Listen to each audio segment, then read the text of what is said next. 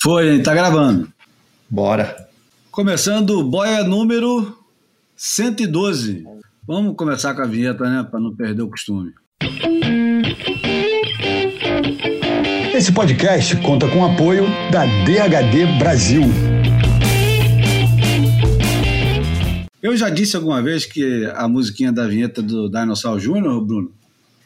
Não, que eu me lembro, que eu me lembre não, Júlio. Então tá dito. Tá dito. Jay Macy's.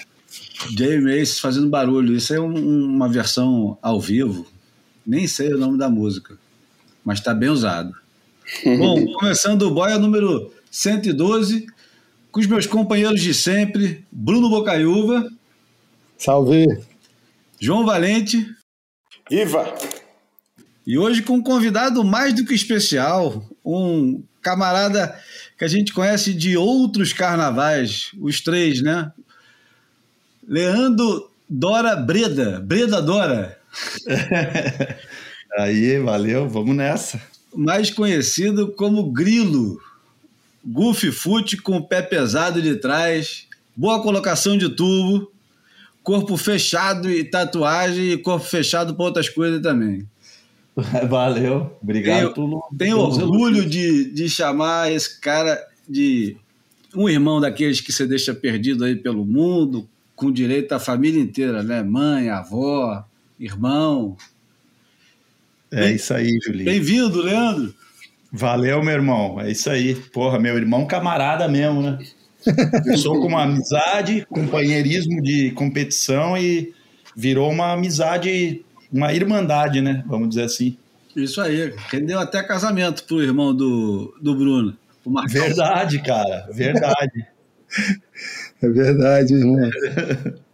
A, fa- a família ficou maior, porra, e graças ao grilão, direto e indiretamente. Porra, essa aí foi muito louca mesmo, né? O Marcão foi pro meu casamento e acabou conhecendo a Ana. Já meio que já, nós já tinha meio que armado esse encontro, né?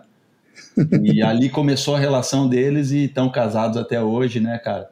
Com, porra, com filhos e coisa mais linda. Muito legal. Para localizar os nossos ouvintes portugueses, o Marcão que ele se refere é o irmão gêmeo do Bruno, que vocês também podem ver nas, nos comentários das provas da WSL no, no Fuel TV.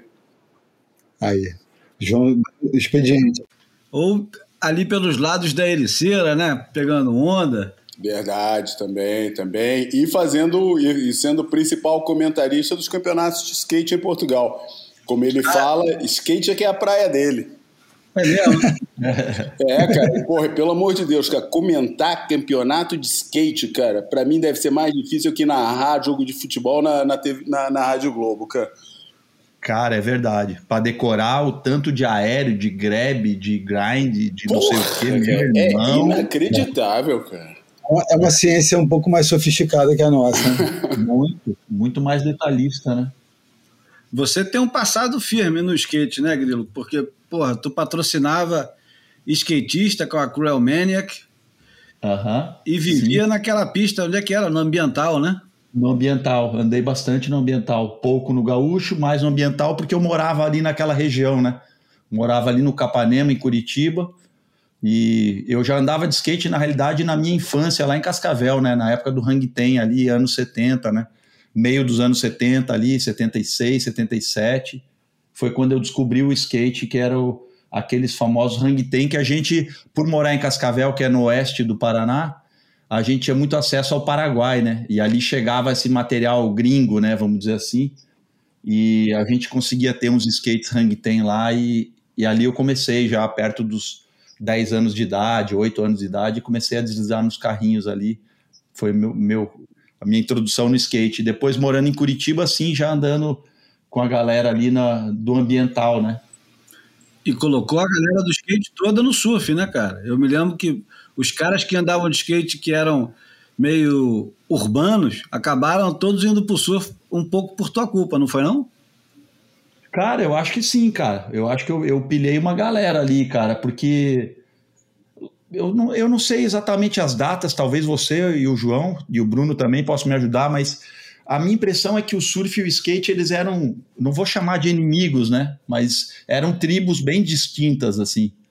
E, e aí teve um momento, acho que Eu não sei se foi o hardcore, o punk rock que acabou juntando essas tribos, a galera do surf que gostava mais desse lado underground e começou a se identificar com a cultura skate, ou se foi ao contrário, não sei. Eu sei que começou a ter mais união entre o surf e skate, a galera começou a andar mais junto e eu né, consegui até realizar eventos onde tiveram competições de surf e skate simultâneas, né?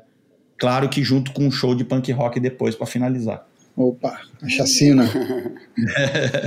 é, não sei disso, Grilo. Da época que eu andava em São Paulo, pelo menos a época que eu andava, que era mais de parque, né? O Wave Park e esse tipo, a galera toda toda aquela galera da época pegava onda, o Jum pegava onda, o Formiga pegava onda, muitos deles pegavam onda e talvez por ser um negócio meio, né, o negócio do parque, ter um pouco ter aquele lado mais de surf, né? Talvez quando, quando ficou concentrado no Ibirapuera, aquela coisa mais urbana, mais, mais punk, Isso. é que talvez tenha Isso. tido uma separação ali naquela época, mas que. Na, e mesmo. E depende da cidade também, né? É, o pessoal do Rio, que eu conhecia, o pessoal da Surfcraft, Cezinha, os caras todos pegavam onda, o Robertinho Freitas, né?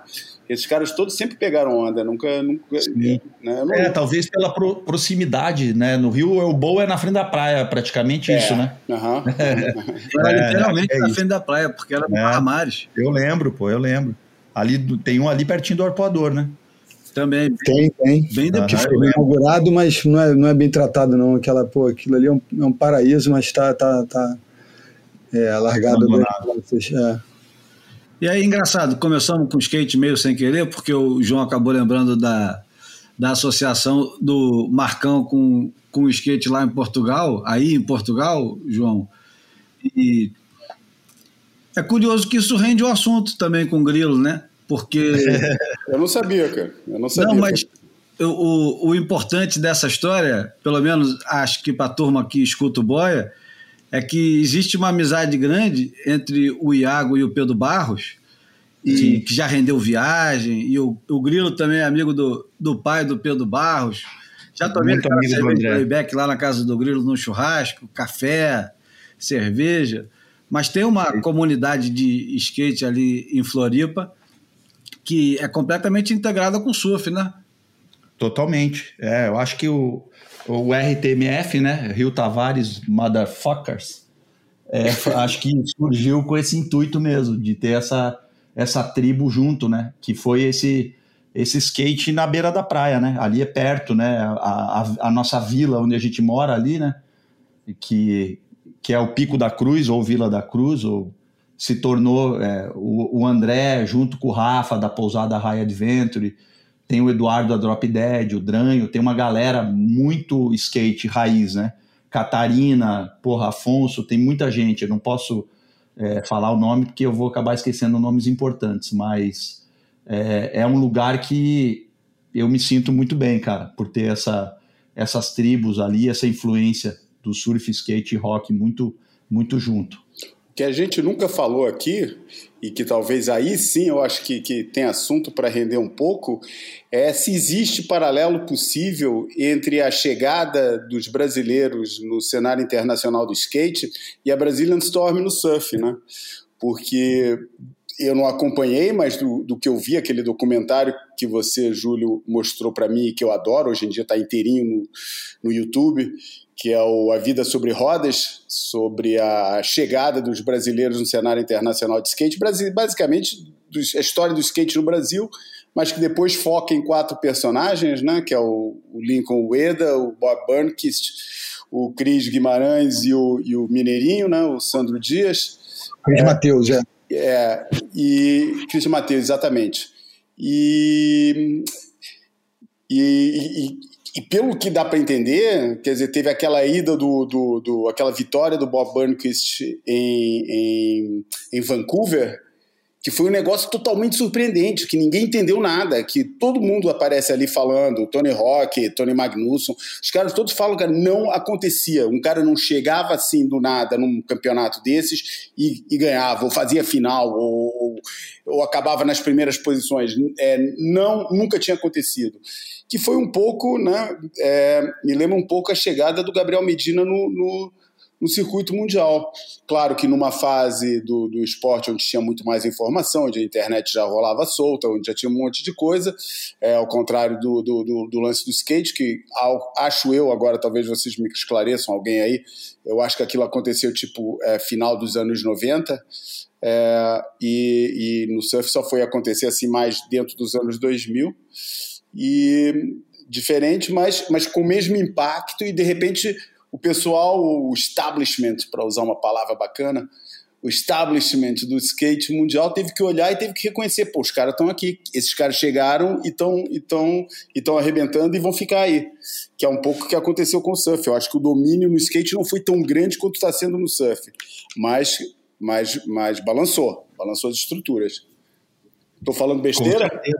Não, pô, teve a galera do street também, né, João? Ali o Ferrugem, Piolho, né? Ah, que foram okay. campeões mundiais várias vezes, né? O Brasil ali já. É verdade, é, o, né? é, a, vida, é, a vida sobre rodas é muito concentrada no vertical, né, cara? Falta, falta o lado street um pouco, né?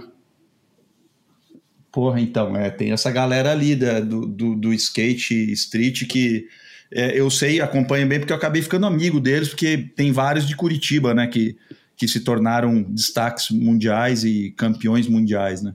Falando nisso, teve um português campeão, porra, ganhou agora uma etapa da Street League, cara. Também é um negócio totalmente absurdo, cara. Porra, é um, uhum. é um feito histórico, cara. Gustavinho Ribeiro, que eu sempre o falei. do Black do rapper, Gustavo Ribeiro. É, e que todo mundo falava, os, os meus amigos do skate, que eu não entendo para isso, né? Eles falavam que o cara tinha chance de, de é, como, como um amigo meu, o Gui, né, que é nosso ouvinte também, falava, cara, falava, o pessoal do surf não tem noção, mas a gente em Portugal no skate tem um, um Gabriel Medina, tem um Felipe Toledo e o pessoal não sabe, porque não conhece o, o negócio. E, e, ele sempre falou, e aliás, todos os meus amigos falavam que ele tinha chance de medalha de ouro, só que ele se machucou numa etapa da Deal Tour antes do, da, das Olimpíadas, competiu com o ombro saindo do lugar, né? É, e agora e acabou ficando fazendo a final, mas ficando em oitavo. E agora foi lá em, nos Estados Unidos na, na, na, etapa da Street League e ganhou de, do Kelvin, da, do Nadia, Nadia Houston e o cacete da porra toda. Impressionante, cara. Demais. A Raíssa é, ganhando no feminino e o, e o Gustavo ganhando no masculino. É isso. Bom, nessa brincadeira a gente acabou, é claro, esquecendo de colocar a música de entrada. Porque que a música de entrada seria a música de entrada. E falar. Tempo, dá tempo. A gente, ainda não falou, a gente ainda não falou de surf e o programa ainda não começou. É. Aí, eu, é aí eu, eu, eu vou ser mais sacana ainda. Eu acho que o skate é surf, cara. É. Eu acho que o skate é surf. Não me leva a mal, mas o, o skate é surf. O, o, surf eu não sei se é muito skate, não, mas que o skate é surf pra cacete é. Ah, eu acho é, eu, eu, jamais esquecerei do, do Christian Rossoy me falando que quando era moleque descia as ladeiras e aí quando eu chegava perto de, uma, de umas árvorezinhas ele agachava para fingir que estava entubando, aí chegava no outro lugar ele dava um, um carving via, via folha, as folhas voando e achava, pensava que era água. Então, Porra, assim, eu já fiz muito isso. Não é? eu já fiz demais isso. Muito. Entubando na, na, na, lateral da descida do viaduto lá do Capanema, com meu amigo Jean Negão, fingindo que estava entubando. Porra, é. tinha duas muretinhas, uma até era meio inclinada, então era a simulação perfeita do barrel, era um barrel longo. Bom, eu, eu que cresci com aquele filme é, da Pau Peralta, o primeiro, o primeiro vídeo da Pau Peralta, que era Animals, uh, Animals Swing, Swing. Não, não, não. Uh. Aquele que tinha a trilha sonora do, do Agent Orange. Uhum. Já nem lembro mais o nome, mas enfim, esse, esse filme aí, eu ficava é, porra, encantado com o estilo do Steve Cabaleiro. O cara tinha um estilo parecidaço com o Danny Aloha, com os, os havaianos que eu gostava de ver pegando onda. Com a cabeça Depois, torta, mais frente, né? com, a cabe... com, a cabeça torta, né? e, e, mais para frente o Christian Rossoy também, que era parecidão com, com o surfista, né? Porque depois é. apareceram os caras que não tinham nada a ver com surfista. Tipo o Tony Rock. O Tony Rock ele não tinha nada de surfista, né? Zero. Eu levei Tony Rock para pegar onda aqui em Portugal. É mesmo, né? O Tony Rock, três caras, era o Tony Rock, um Jeff não sei o que, que eu não lembro mais do nome dele. Jeff Grosso. Não, Grosso não, não, não, não, não era o Jeff Grosso, esse eu lembraria. Não, um cara assim que eu não, não, não lembro, assim, um loiro, comprido, é, compridão, com cabelo loiro com, liso. E o Chris Miller, que pegava pra caralho. Agora fiquei amarradão, porque o Tony Hawk pode ser o Tony Hawk no, no- pode ser o Tony Hawk, mas no surf eu sou mais eu, cara. Levei eles lá pra rir. Eu e o Álvaro, cara. Eu e o Álvaro da Pollen. A gente pegou os três. é, de- eles estavam num hotel ali no Estoril, que fica na frente de uma direita, que era a direita que era antigamente era a minha direita, era a direita que eu pegava ali, que era o Monte Estoril, é, e que hoje em dia é o pico mais brasileiro de Portugal. É, e, e eles estavam no hotel ali na frente, eles tinham vindo para Portugal fazer uma demo, e o, o cara que estava organizando a demo, é, que era um amigo meu, me ligou, os caras falam, pô, tem altas ondas aqui na frente, tem uma direita linda aqui na frente, vocês não arrumam prancha pra gente, não?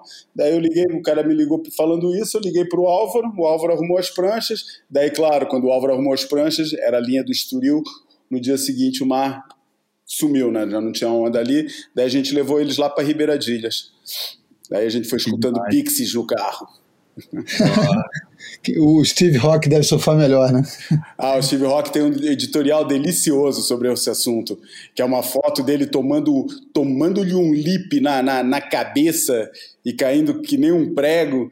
Foi, ele escreve um texto delicioso sobre o assunto, sobre como é que ele não tinha nenhuma uma foto de surf no, no- na, boa, que andou sempre com, com, com, com os melhores fotógrafos e não tinha uma foto de, de, de surf dele boa, que até o, o irmão dele, o Tony Hawk, tinha saído com uma foto de, de surf numa revista antes dele. Ele falava: pô, o Tony Hawk pode ser o melhor surfista, o melhor skatista do mundo, mas o surfista da família sou eu, porra.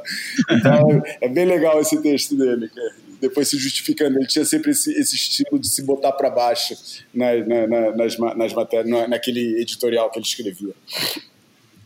Bom, no, no domingo agora, dia 29, faleceu o Lee Scratch Perry, com 85 anos, um dos principais é, produtores, inventores, é, bagunceiros, é, editores. O cara, Alquimista. o cara teve selo, o cara teve estúdio, o cara morou na, na Suécia. Brincadeira. Su- Suécia ou Suíça? Não, Suécia, né? Suécia. Suécia, isso aí, Suécia. E a gente vai. Bom, a gente não vai mais começar o programa com a música, porque o programa já deve estar pelo. Já passou pelo início faz tempo. Mas, como sugestão do Bruno, até, eu vou começar com uma música que ele também é, é, é autor, mas não é o único autor, que chama Chase the Devil. É muito bonito. Hã? É muito bonita essa música. Não, você sabe que ele tinha uma obsessão com o diabo, né? Ele tinha uma obsessão, é, tanto que essa obsessão era tão grande com o diabo e, e com essas forças do mal, que ele botou fogo no estúdio, que era Black Ark, que é o estúdio histórico dele, onde ele produziu desde é, Jonah Mervyn com Police and Thieves até Bob Marley e mais um The Congos, uma porrada de gente. Não sei se o Dr. Alimentado foi ali também. Enfim, ele fez muita coisa naquele estúdio. E um dia ele botou fogo no estúdio porque ele estava desconfiado que o diabo estava é, possuindo o, o estúdio. E essa música chama exatamente Chase the Devil. Uma boa música para começar o boy, né? Lucifer, son of the morning, I'm gonna chase you out of earth.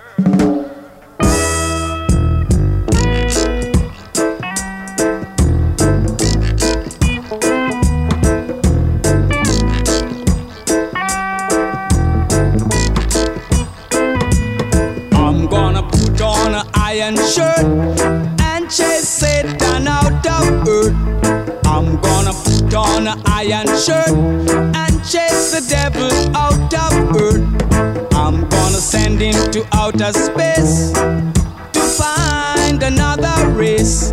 I'm gonna send him to outer space to find another race. Satan is a evilous man, but him can't choke sit on I man. So when I check him, my lass in hand, and if him slip with him hand, I'm gonna put on iron shirt and chase Satan out of earth. I'm gonna put on iron Essa música é do Max Romeo e The Upsetters. Upsetters era a banda do, do Lee Perry. E tem uma história engraçada naquele. Tem, tem uma caixinha com três CDs do. Como é que é o nome mesmo, João? Da caixinha com os três CDs do Arcology. Perry? Arcology.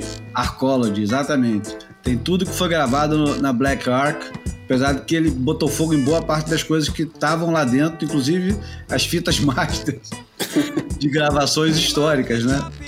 É verdade isso. Não sabia. E, e tem a música que dá nome ao disco, que é War in a Babylon. Essa música, no, nesse disco, ne- nessa caixinha que o Lee Perry lançou, acho que foi nos anos 90, Arcology, tem escrito à mão lá umas notas e tem o Max Romeo dizendo que o, o Bob Marley escutou essa música e falou: Essa música é minha, eu vou gravar. E o, o Lee Perry teve que convencer o Bob Marley de deixar o Max Romeo, que era um cara bem menor, gravar a música dele mesmo e lançar. Esse disco é todo produzido pelo próprio Lee Perry, que na época tinha um estúdio frequentado por todos os grandes. Então, a qualquer momento, uma música podia parar com outro, com outro artista. E o Warren Babylon, que eu vou colocar um pedacinho agora, quase foi parar na mão do Bob Marley, mas o Lee Perry salvou ela. Disciple out there.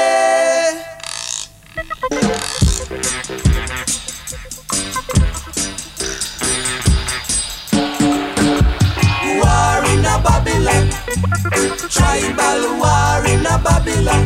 Look at that, disciple out there. What you say? Disciple out there. Oh yeah, war in a Babylon.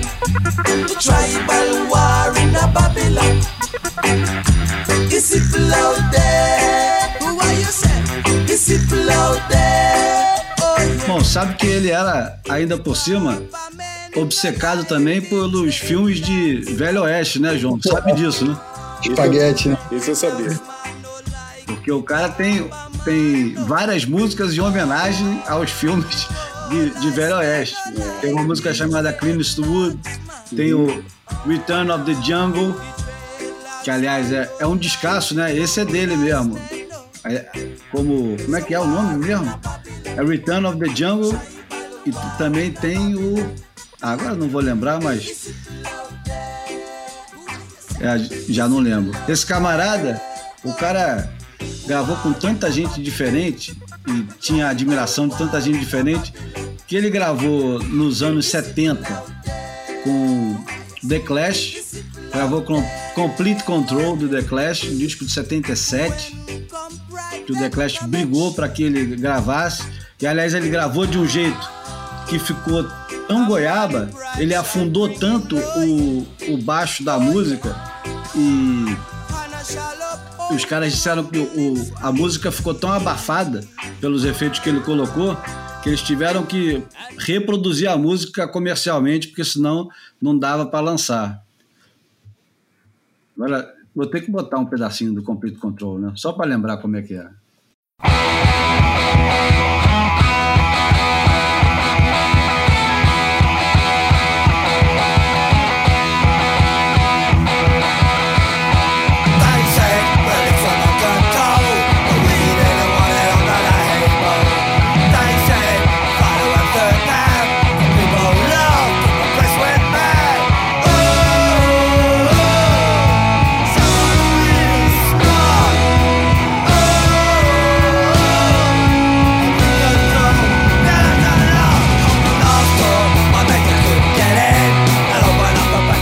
Música foi inspirada por um camarada que era é, produtor deles e que falou que queria controle completo do estúdio.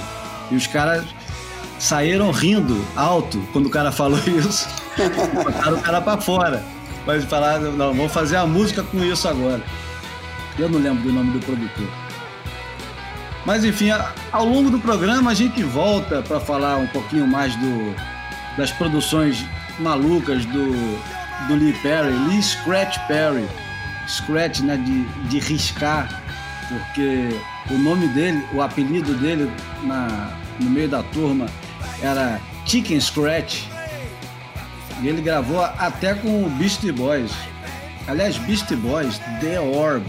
É, ele fez versão da, daquele disco do, do Brian Eno, Here Comes the, the Warm Jets. Jets. Foi Ele, mesmo? É, ele fez uma versão Here Comes the Warm, warm Dub. ai, ai, ai. é, é- é o- é o baixão e deixar o, ambiente com aquele, aquele clima enfumaçado, né?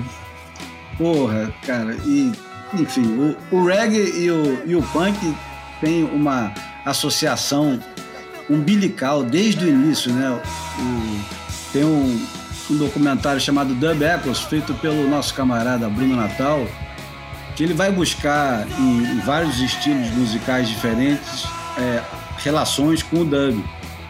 E os jamaicanos, principalmente os ingleses jamaicanos, ou jamaicanos ingleses, falam muito de como foi o início do, do reggae na, em Londres da época que estava fumegando de gente fazendo som diferente e de como aquilo ali ia influenciando os outros e sendo influenciado pelos outros. E o, e o The Clash é notório de ter trabalhado muito com não só com Lee Scratch Perry, que trabalhou pouco, mas principalmente com Don Letts, que está no filme, que fala muito disso, de como ele, ele mesmo apresentou o, o reggae e todas as suas vertentes pro, pro pessoal do The Clash, que era enlouquecido com isso.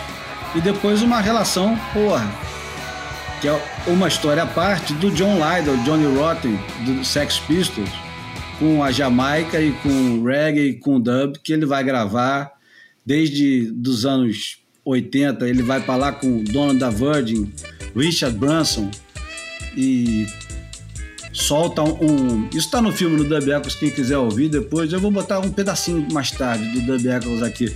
Mas ele conta que o Richard Branson, que já era milionário naquela época, disse que ia fazer um selo e queria contratar artistas jamaicanos. Diz que quando os caras chegaram lá no hotel, tirando Peter Tosh, Bob Marley e mais dois ou três artistas, todo o resto da cena musical jamaicana estava no saguão do hotel esperando para apresentar disco pro, pro Richard Branson. Enfim, vamos continuar a nossa. A música pop não seria o que é se não fosse o dub, né? Enfim. Ah, Tem- tem- Não sei o que é sem o, o Lee Scratch Perry fazendo as, dois, as doideiras dele, né? É, é. A gente Eu vai assisti chegar o ano passado, há dois, o, o ano passado, há dois anos atrás, assisti no, no Festival de Cinema Indie, Indie Lisboa, é, Festival de Cinema Independente, um documentário que, não sendo sobre o assunto, também passava, que chamava White Riot. É um documentário sobre a, o, o lado político do movimento punk e que, claro, passa muito também por essa união do, do punk com, com a comunidade negra de, de, de Londres. É, e, e raspa, mas raspa bem. Não, não, não, não, é- não, é- não passa assim, não é, não, não é uma passagem rápida. Tem todo um momento do filme que é muito focado nesse, nesse lado aí, Dennis Bovel, essa turma toda. É, e o historiador no, no Dub Echoes, ele tem uma frase que, porra, é lapidar pra mim, que o cara descrevendo a, a relação da música de protesto com o reggae e falando do Bob Marley, ele fala, Bob Marley já dizia, né? When the music hits, you feel no pain. Essa é muito boa. Ô, Leandro, você que já tá há muito tempo aí caladinho no seu canto, onde é que você tá agora? Eu tô, eu tô aqui no Guarujá, cara. E o que, que você tá fazendo por aí? É, eu tô num intervalo entre um treinamento que a gente tá fazendo na Praia da Grama. O Adriano de Souza, mineiro, né? Que é um atleta que se aposentou esse ano e começou a trabalhar como surf coach, né? Como treinador de surf. e ele vem estudando e se aprimorando dentro do nosso método, né, da Primórdio Surf para ser um treinador. E já está executando essa, essa tarefa e me convidou para vir acompanhar ele, trabalhar com ele durante dois finais de semana aqui em Campinas, né, na, na Praia da Grama. Então a gente fez esse primeiro final de semana lá de trabalho. Vamos ficar esse meio de semana aqui no Guarujá e final de semana que vem a gente volta lá para a Praia da Grama fazer mais um final de semana de trabalho por lá. Descreve melhor aí o, o, o que, que é esse trabalho. Eu tenho curiosidade. Um cara, um cara leigo que está ouvindo o Boia, o que, que é esse trabalho? É, cara, a base do nosso trabalho, né? É, bom, primeiro introduzindo um pouco sobre, sobre o método da Primore Surf, né? Ao longo dos anos, é, você sabe quantos anos são, porque a gente já falava de técnica de surf é, como é que era o nome daquelas reuniões que rolava aí na tua casa? ah, é? Tinha, alguém deu o nome, foi o Bruno ou foi o Marcão que deu o um nome naquilo? Cara, eu, eu chamava de Instituto Júlio Adler de Cultura Surf, mas é, isso aí. Tem mas... da bagunça também lá. Eu acho que não precisa nem falar cultura surf, que você vai estar até limitando aquilo, né? É, é. Uma, era, eram diversas surf, né? além do surf, né? É. Mas, mas a, ali, naquela época ali, Júlio, a gente já abordava muito essa, esse estudo sobre a técnica do surf, foi algo que sempre me encantou e, me, e, e talvez por eu ter começado a surfar tarde e, e ter me apaixonado tanto pelo surf, eu quis é, me desenvolver como surfista mesmo, tendo um nível legal e comecei a, a querer estudar, entender mais sobre a técnica vindo da, da, da, minha do meu histórico nos esportes que eu já praticava vários esportes e tinha algum conhecimento esportivo, isso talvez tenha é, agregado nessa bagagem, né? E ao longo desses anos trabalhando com surf, a gente criou esse método Aprimore Surf que ele tenta é, aprumar o cara em cima da prancha e tenta harmonizar o surfista, a prancha e, uma, e a onda para fazer algo que fique agradável para os olhos, né? Fazer uma, uma, uma exibir uma, uma forma de arte ali em termos de performance sempre procurando o, o, a high performance, o alto nível em performance no mar, né? Então, no mar não, agora seria na onda, né? Não dá mais para falar no mar, porque agora tem muita onda fora do mar, né? Então, então a, a base desse trabalho são as filmagens e as videoanálises, né? Então a gente filma para ter um material, né? É uma avaliação bem clínica, onde a gente é, reconhece at através dos pilares do nosso método, né? que são é, o olhar, que a gente chama de mira, né? as setas de direção, que a gente chama do movimento dos braços, a mola corporal, que é o jogo de agacha e estica, o centro de distribuição de peso, que é o, o equilíbrio do peso entre o, o ombro e a cintura, e praticamente isso. A gente avalia esses itens, né? É, filmando o indivíduo, a gente consegue fazer certas correções que vai agregar qualidade ao surf dele. E isso não é só para quem tem surf de alto nível, né? Isso vocês fazem para gente é, que não tem aspiração nenhuma de competir em alto nível, só pegar onda final de semana. Exatamente, principalmente porque é, a maioria da galera se desenvolveu no surf naturalmente, né? Sem ter uma instrução técnica. Isso é, isso é recente no surf, né? Essa, essa parte do coach no surf é de uma história recente, né? Se for avaliar friamente, né? Claro que sempre teve aquele paizão, o amigão ali ajudando o cara na competição, mas ter um trabalho realmente técnico no surf é algo é, recente no mundo do surf. Então, é, são poucas pessoas que já fizeram um trabalho de avaliação técnica, né? E às vezes você pega vários indivíduos que já têm um nível de surf elevado, que já fizeram várias trips de surf para para vários lugares diferentes, ondas de qualidades, e, e, e, o cara nunca fez um trabalho desse. E ele fica surpreso quando você faz um trabalho, quando você filma e reconhece alguns pontos que, que possam fazer ele evoluir no surf, e você coloca isso em prática, ele passa a utilizar dessas informações e, e dá certos é, passos, avança né, na, no nível técnico dele do surf. Então é, é bem legal de acompanhar. Vou fazer uma pergunta escrota, mas é escrota para ajudar a vender. Não que a gente precise fazer isso, não, não quero fazer média. Mas o PP, nosso amigo, vive dizendo que o sonho dele é acertar um aéreo. Tu acha que um cara de 55 anos aprende a dar aéreo? Cara, dependendo da condição física e com os recursos que a gente tem hoje, principalmente se tratando de piscinas, né? Essa exclusividade e repetição, eu não diria que é impossível, não. Ah, eu cravo que com o nível de surf do PP ele consegue. Não, mas eu tô falando isso, serve para nós três também. Serve para mim, serve para você e serve até pro João também. É, é. João tem vontade da aérea? Não. Nenhuma. O risco de se machucar é muito grande, né? É, então, é isso que eu ia falar. Assim, você.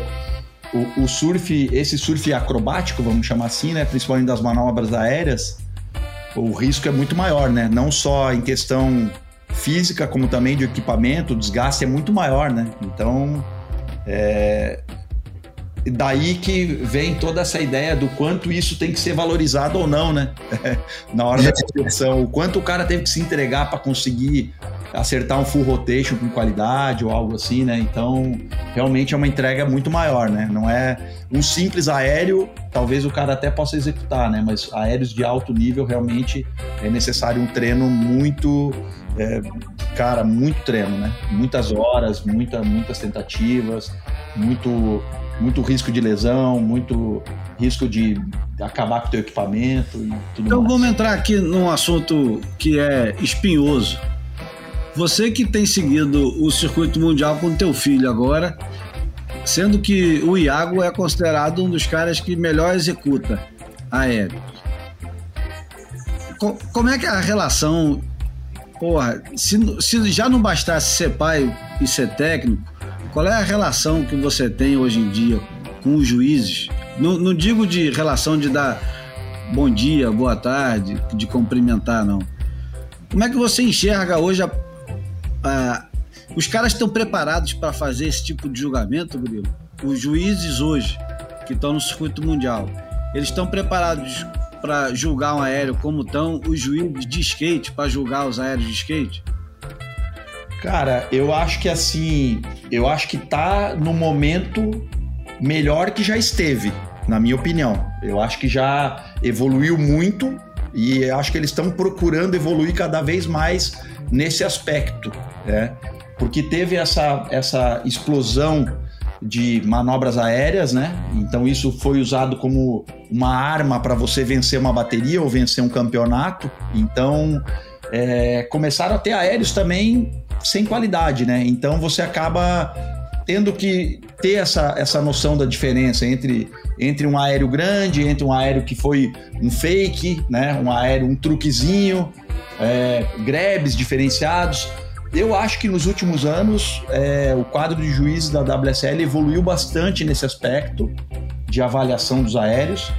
É, logicamente, eu acho que ainda dá para ter um ajuste um pouquinho mais diferenciado entre o cara fazer uma onda convencional e o cara aplicar um aéreo né, em determinado momento da onda, logicamente, eu acho que ainda pode ser mais valorizado o aéreo, né, tendo qualidade, logicamente. E eu acho que eles estão buscando esse, esse, essa evolução nessa, nesse detalhamento do aéreo. Como você mencionou no skate, já é muito mais, é, mais claro, mais evidente isso. E eu acho que esse, esse quadro de juízes que vem trazendo ex-juízes, é, ex-atletas profissionais. Eu acho que aquele lance que teve também do. Como é que era o nome daquele evento de aéreo ali que tinha da, da Red Bull dentro do tour, né? É, trouxe convidados para julgar. Isso eu achei muito legal. O Airborne, né? O Airborne, exatamente. Que até o Iago venceu lá na França em 2018, né? Foi 2018, é. Teve 2018 e 2019.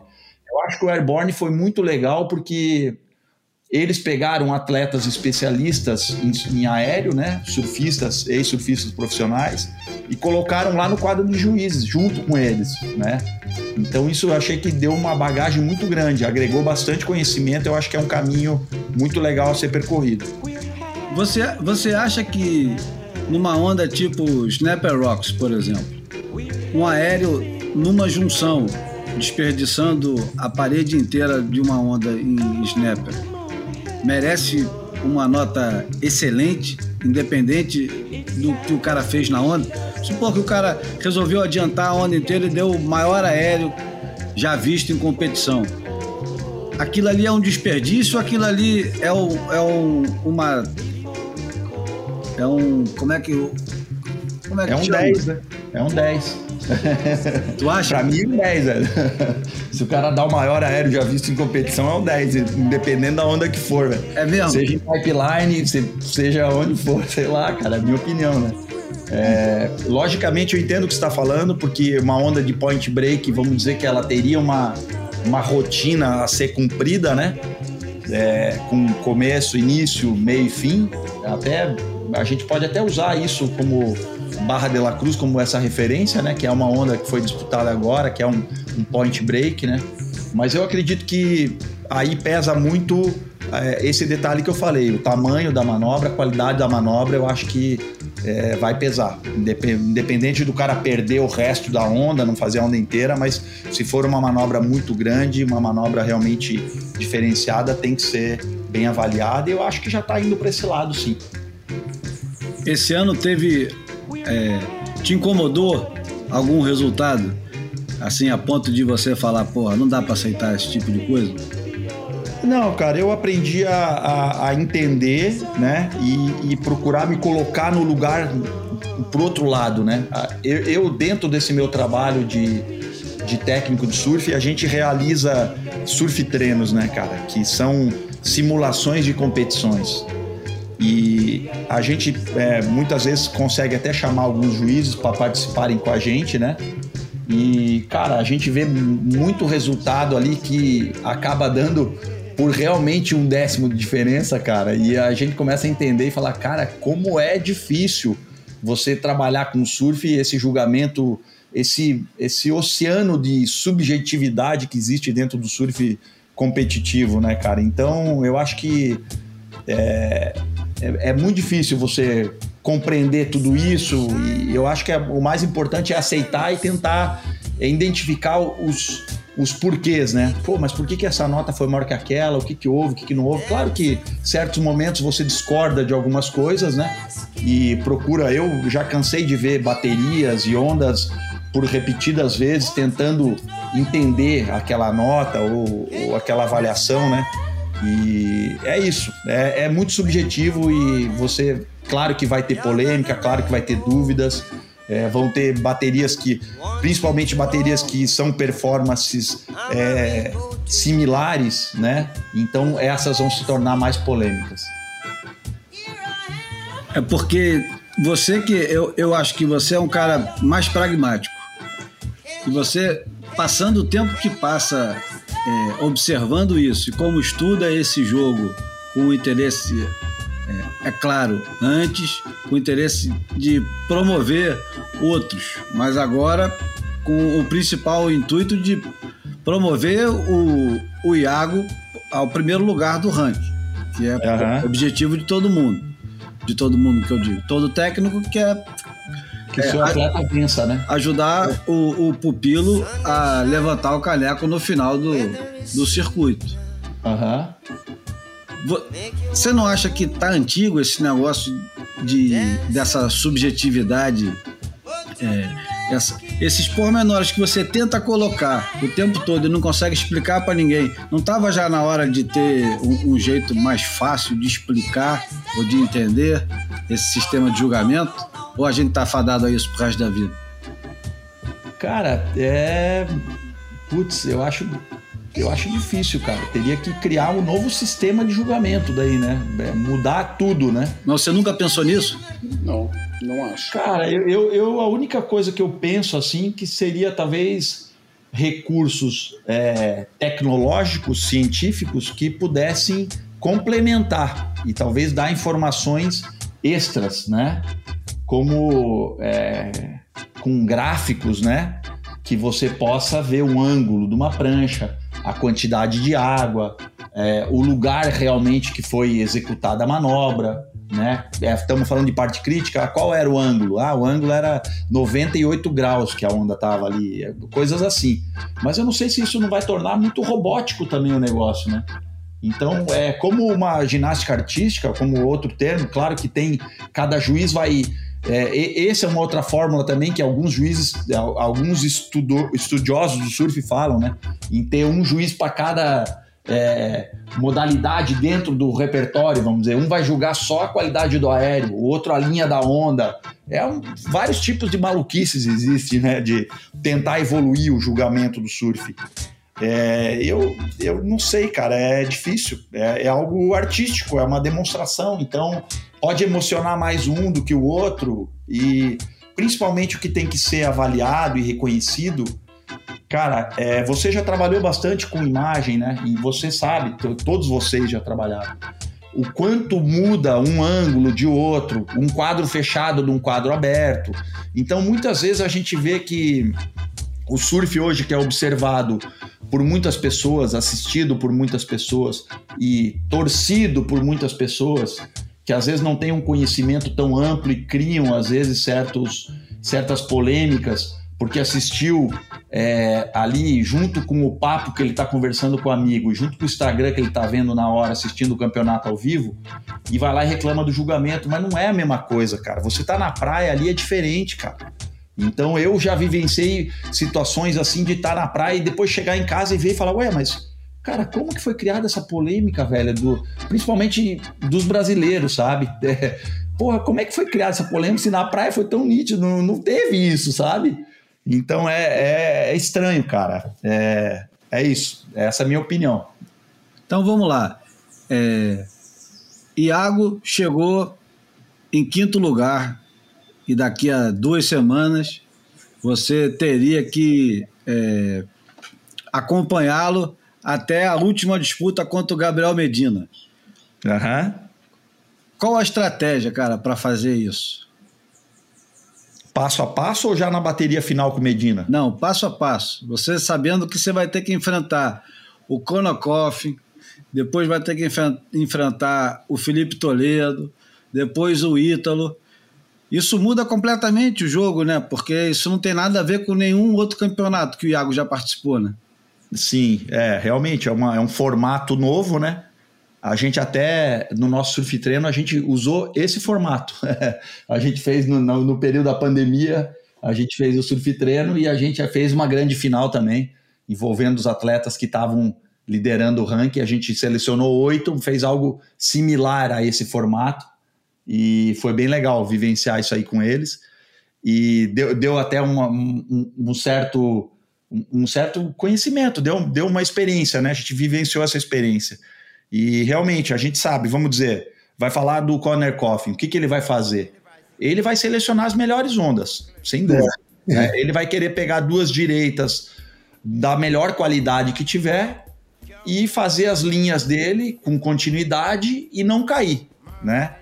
E que eu vejo ali que poderia render. Cara, pô, eu gosto muito dele, acho a linha dele maneira, mas 2,7,5, talvez 2,8, entendeu? Porque, cara, você vai saber o que ele vai fazer, né, cara? Quando ele dropar, você vai falar, agora ele vai dar uma rasgada.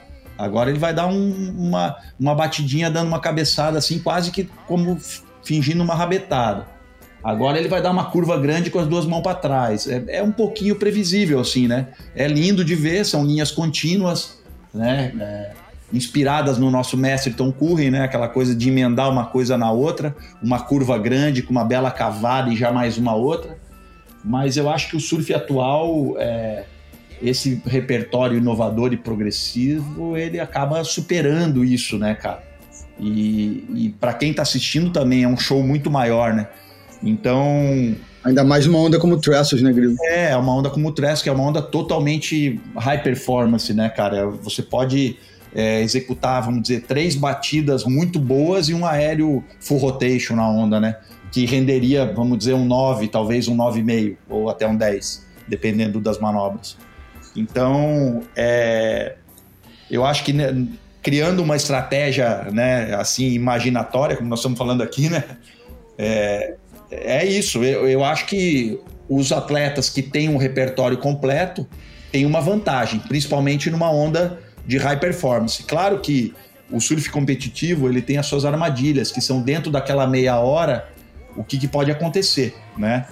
Então, é, vamos dizer, comparado com o que já aconteceu, porque o que não aconteceu ainda fica difícil a gente ter uma, uma ideia, né? E criar uma situação, mas talvez a gente se espelhar, se basear em algo que já aconteceu para ter uma referência. Vamos dizer de Barra de la Cruz e eu vou falar para vocês da bateria do Felipe Toledo com o Rio Aida.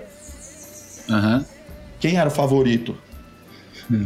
Longe, Pô, né? longe. Felipe Toledo. Porra, entendeu? Cara, olha a onda que tava, velho. Olha o marketing. Lembra até que até a gente conversou durante a etapa, você falou, cara, a segunda da série. Claro que é a segunda da série. A gente sabia que era a segunda da série. Felipe tá lá até hoje esperando a segunda da série. Então, entendeu? Cara, é, é, o surf competitivo é complicado. Você, você tem esse elemento de, do mar, entendeu? De, de, pô, vou esperar a boa, mas às vezes só veio uma boa naquela meia hora, ou as coisas mudam, né, cara? Então, eu acho que o surfista que tem um repertório completo de manobras, ele tem uma vantagem hoje, porque eu acho que ele, numa onda média, ele consegue fazer um score maior do que um surfista cauteloso numa onda grande, a melhor onda do dia, né? É, e eu acho que é assim que tem que ser, na minha opinião. Eu acho que não está sendo avaliado a onda, né? Senão você não precisaria do surfista. Você sentava na beira da praia e começava a dar onda, nota para as ondas, né? Mas não, a gente está avaliando o surf na onda, né? Então acho que o primeiro ponto a ser avaliado é o surf. E, principalmente pelo show. Já que nós estamos falando que queremos entretenimento, que É, as armadilhas da transmissão e do sucesso financeiro de todo o business tem em ter uma transmissão que seja ativa, né, o tempo todo. Cara, esse surfista é o showman, é o que vai pegar a onda que vier, meu irmão, e vai arrebentar a onda. Claro, eu gosto de esperar a onda certa. Você tá em chopo, você tá em pipe, você vai ter que esperar uma bomba para fazer um tubo grosso, entendeu? Com certeza, mas eu acho que tem que ter menos distância de notas. É, eu acho que tem que valorizar mais essa onda média muito bem surfada do que uma onda grande surfada extremamente cautelosa. Você É acha que minha isso está acontecendo? Acontece, eu acho que acontece isso sim. Eu Mas que com, com a frequência, com a frequência desejada, ou você acha que ainda tem que, que acertar isso? Porque Cara, durante eu- muito tempo, aliás, porque você tá, o que você está aí é botando, é botando abaixo, provavelmente, a regra de ouro do, do, do surf de competição, né? Que é o surfista que pega as melhores ondas ganha.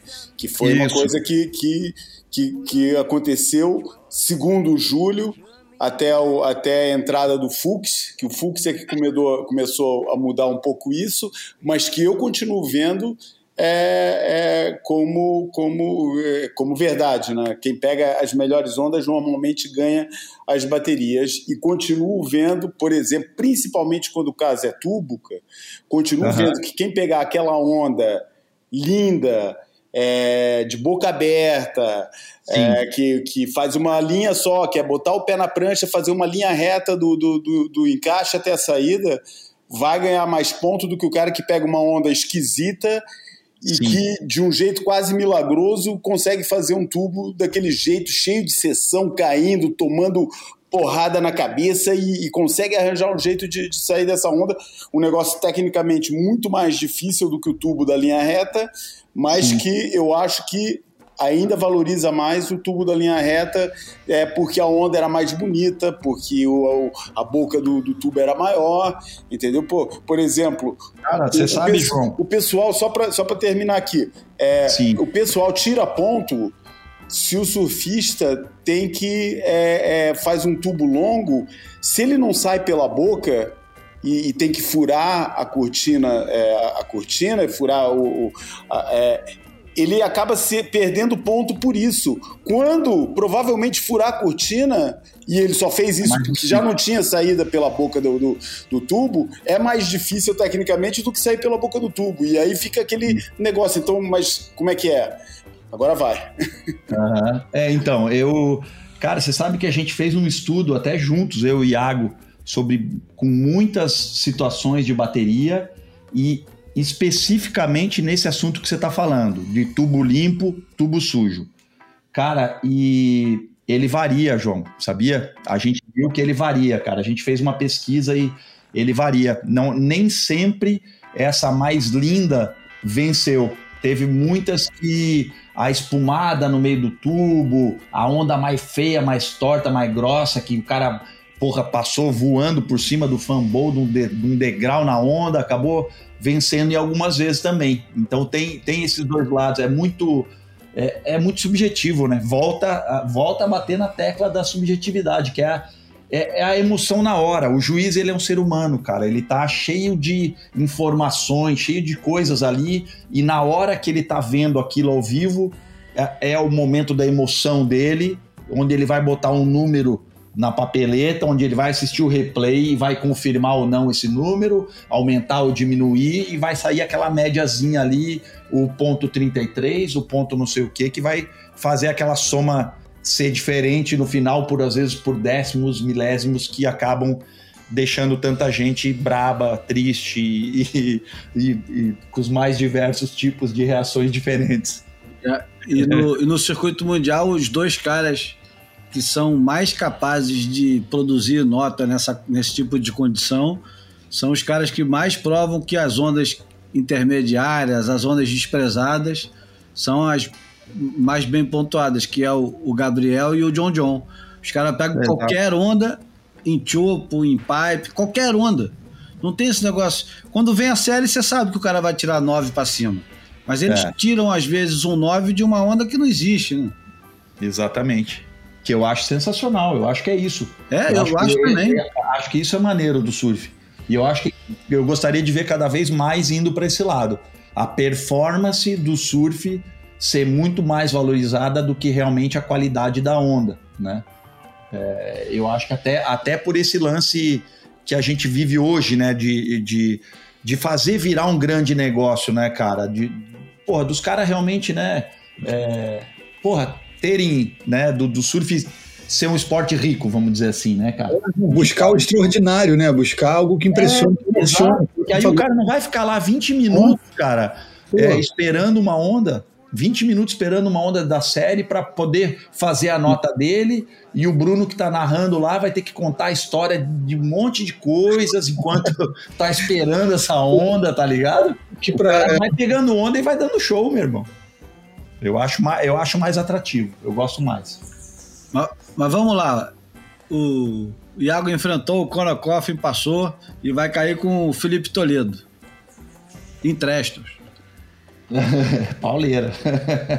batera da vida, né? Essa aí, né? Felipe Toledo em Trestos. Toda Difícil, batera da vida, né? É orra, essa é animal, velho. Muito irada essa Qual bateria. estratégia? Você, ver isso. você começa com uma manobra grande e termina com uma ou termina com a manobra grande, vai pro tudo ou nada toda a manobra.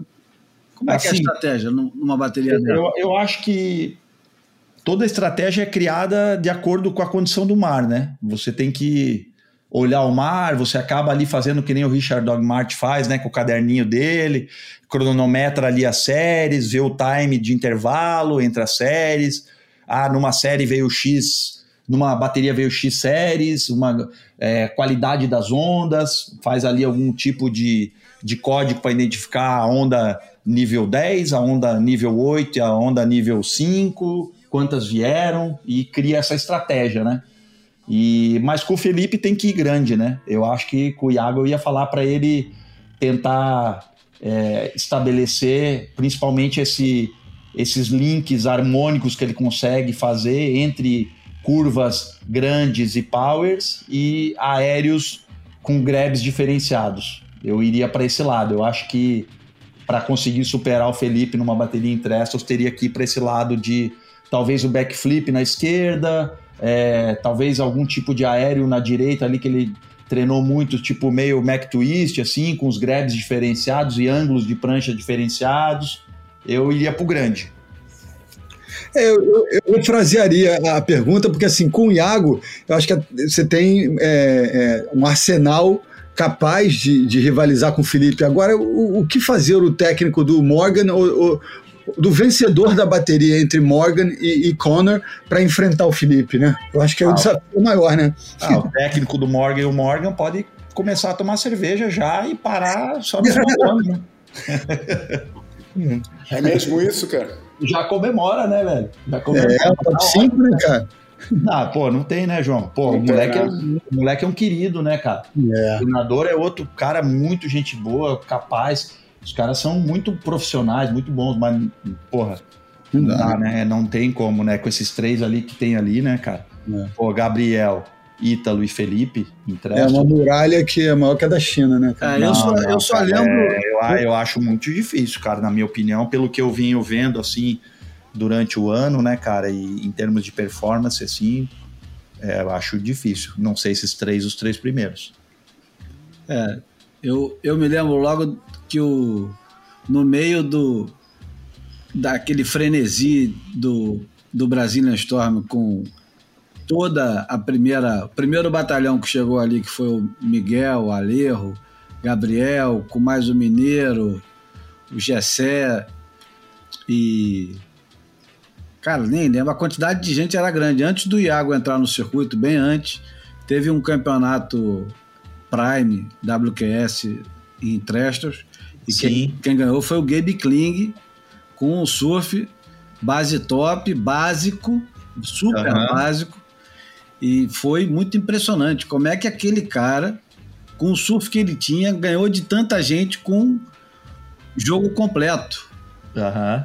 E, enfim, A estratégia funcionou. Bateria Pegou as foi- melhores ondas e não caiu. E aí o adversário, às vezes acontece. Que aconteceu muito esse ano com o Morgan, até falando dele, né? Ele, ele, porra, ele, toda a bateria ele tinha duas ondas das melhores que vinham no mar naquele momento, fazendo coisas bem feitas sem errar. E aí o adversário, por algum motivo, ou boiava ou caía em uma das ondas e, e as coisas foram acontecendo. Bom, vou te aliviar da, da bateria contra o Ítalo e contra o Gabriel, mas qual é a tua aposta para esse ano? Pô, cara, eu. Pô, eu vou falar pra vocês que eu tô com o Felipe, velho. Você acha que o Felipe é eu tô imbatível? querendo. Eu tô querendo porque é mais um ali brasileiro pra ganhar um título, né, cara? Acho que acho que ele merece. Acho que ele merece. E é uma, acho que é uma, acho que é uma oportunidade imperdível pra ele. É, tem muito disso, né?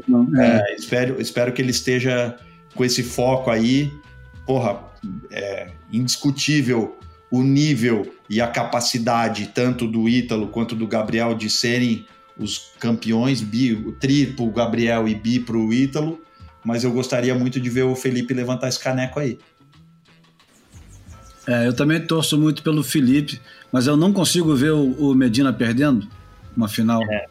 Realmente, cara. Perdemos vai- duas vezes. Ainda né? mais que é melhor de três, né, cara? Tem É, mais é, esse detalhe, né? exatamente. Você Perdeu não vai ganhar do Gabriel em três, você vai ganhar do Gabriel duas vezes, né? É.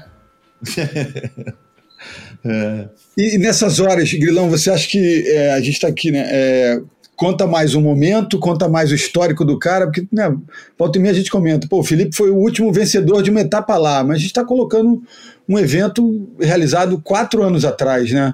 E, e de repente está todo mundo lá, internado lá, treinando, malhando, só pensando naquilo.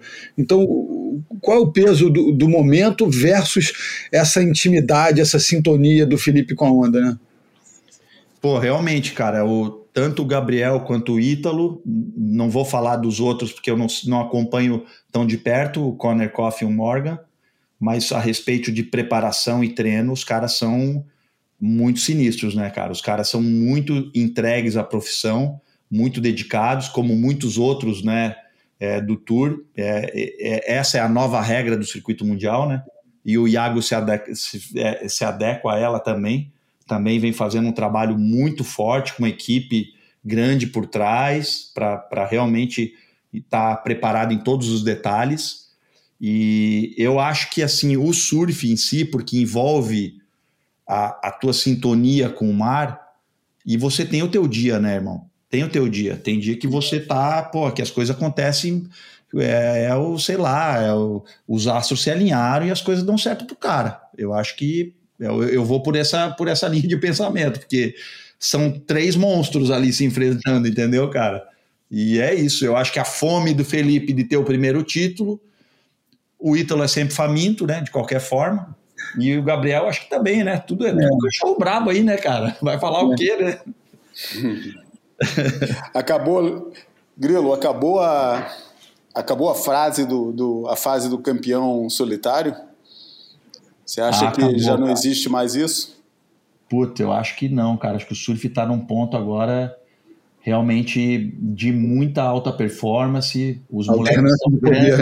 fortes, né? Eles têm é, é, essa nova escola é, ele tem a rasgada longa, ele tem a batida, ele tem o aéreo gigante no buraco, numa onda de dois metros, ele vai dropar chopo lá de trás no 10 pés e vai fazer o tubão.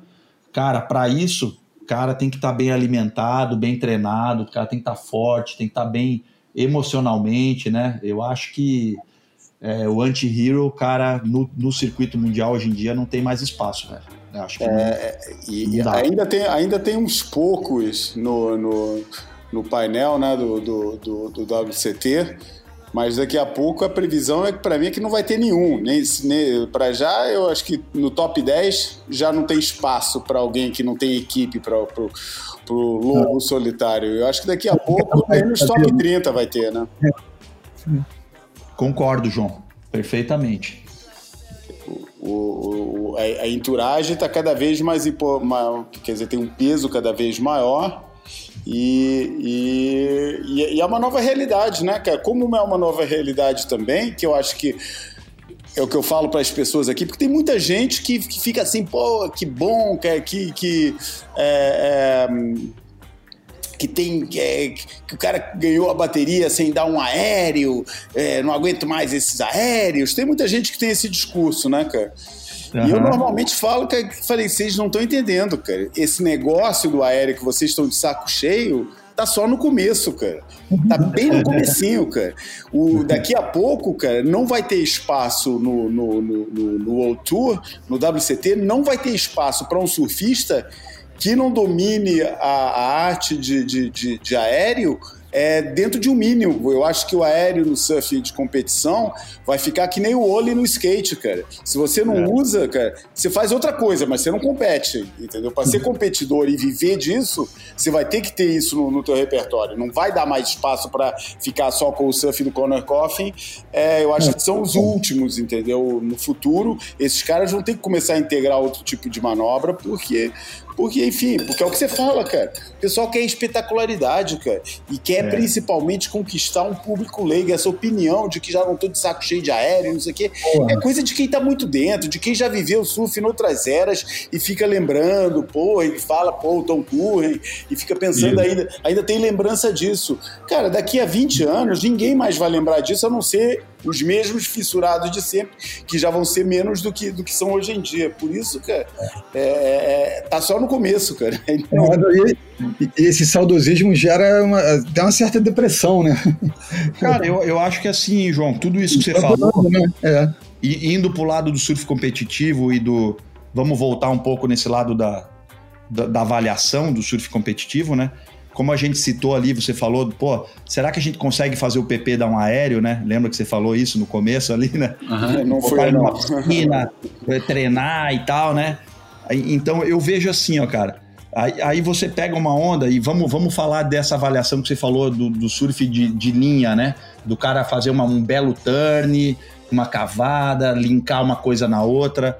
Cara, é, é, eu gosto de sempre ter essa avaliação cara, o quanto eu preciso treinar para conseguir, e eu, eu conseguiria fazer uma onda com esse tipo de rasgada e mais uma batida daquela meio fundegada jogando água e mais outra rasgada.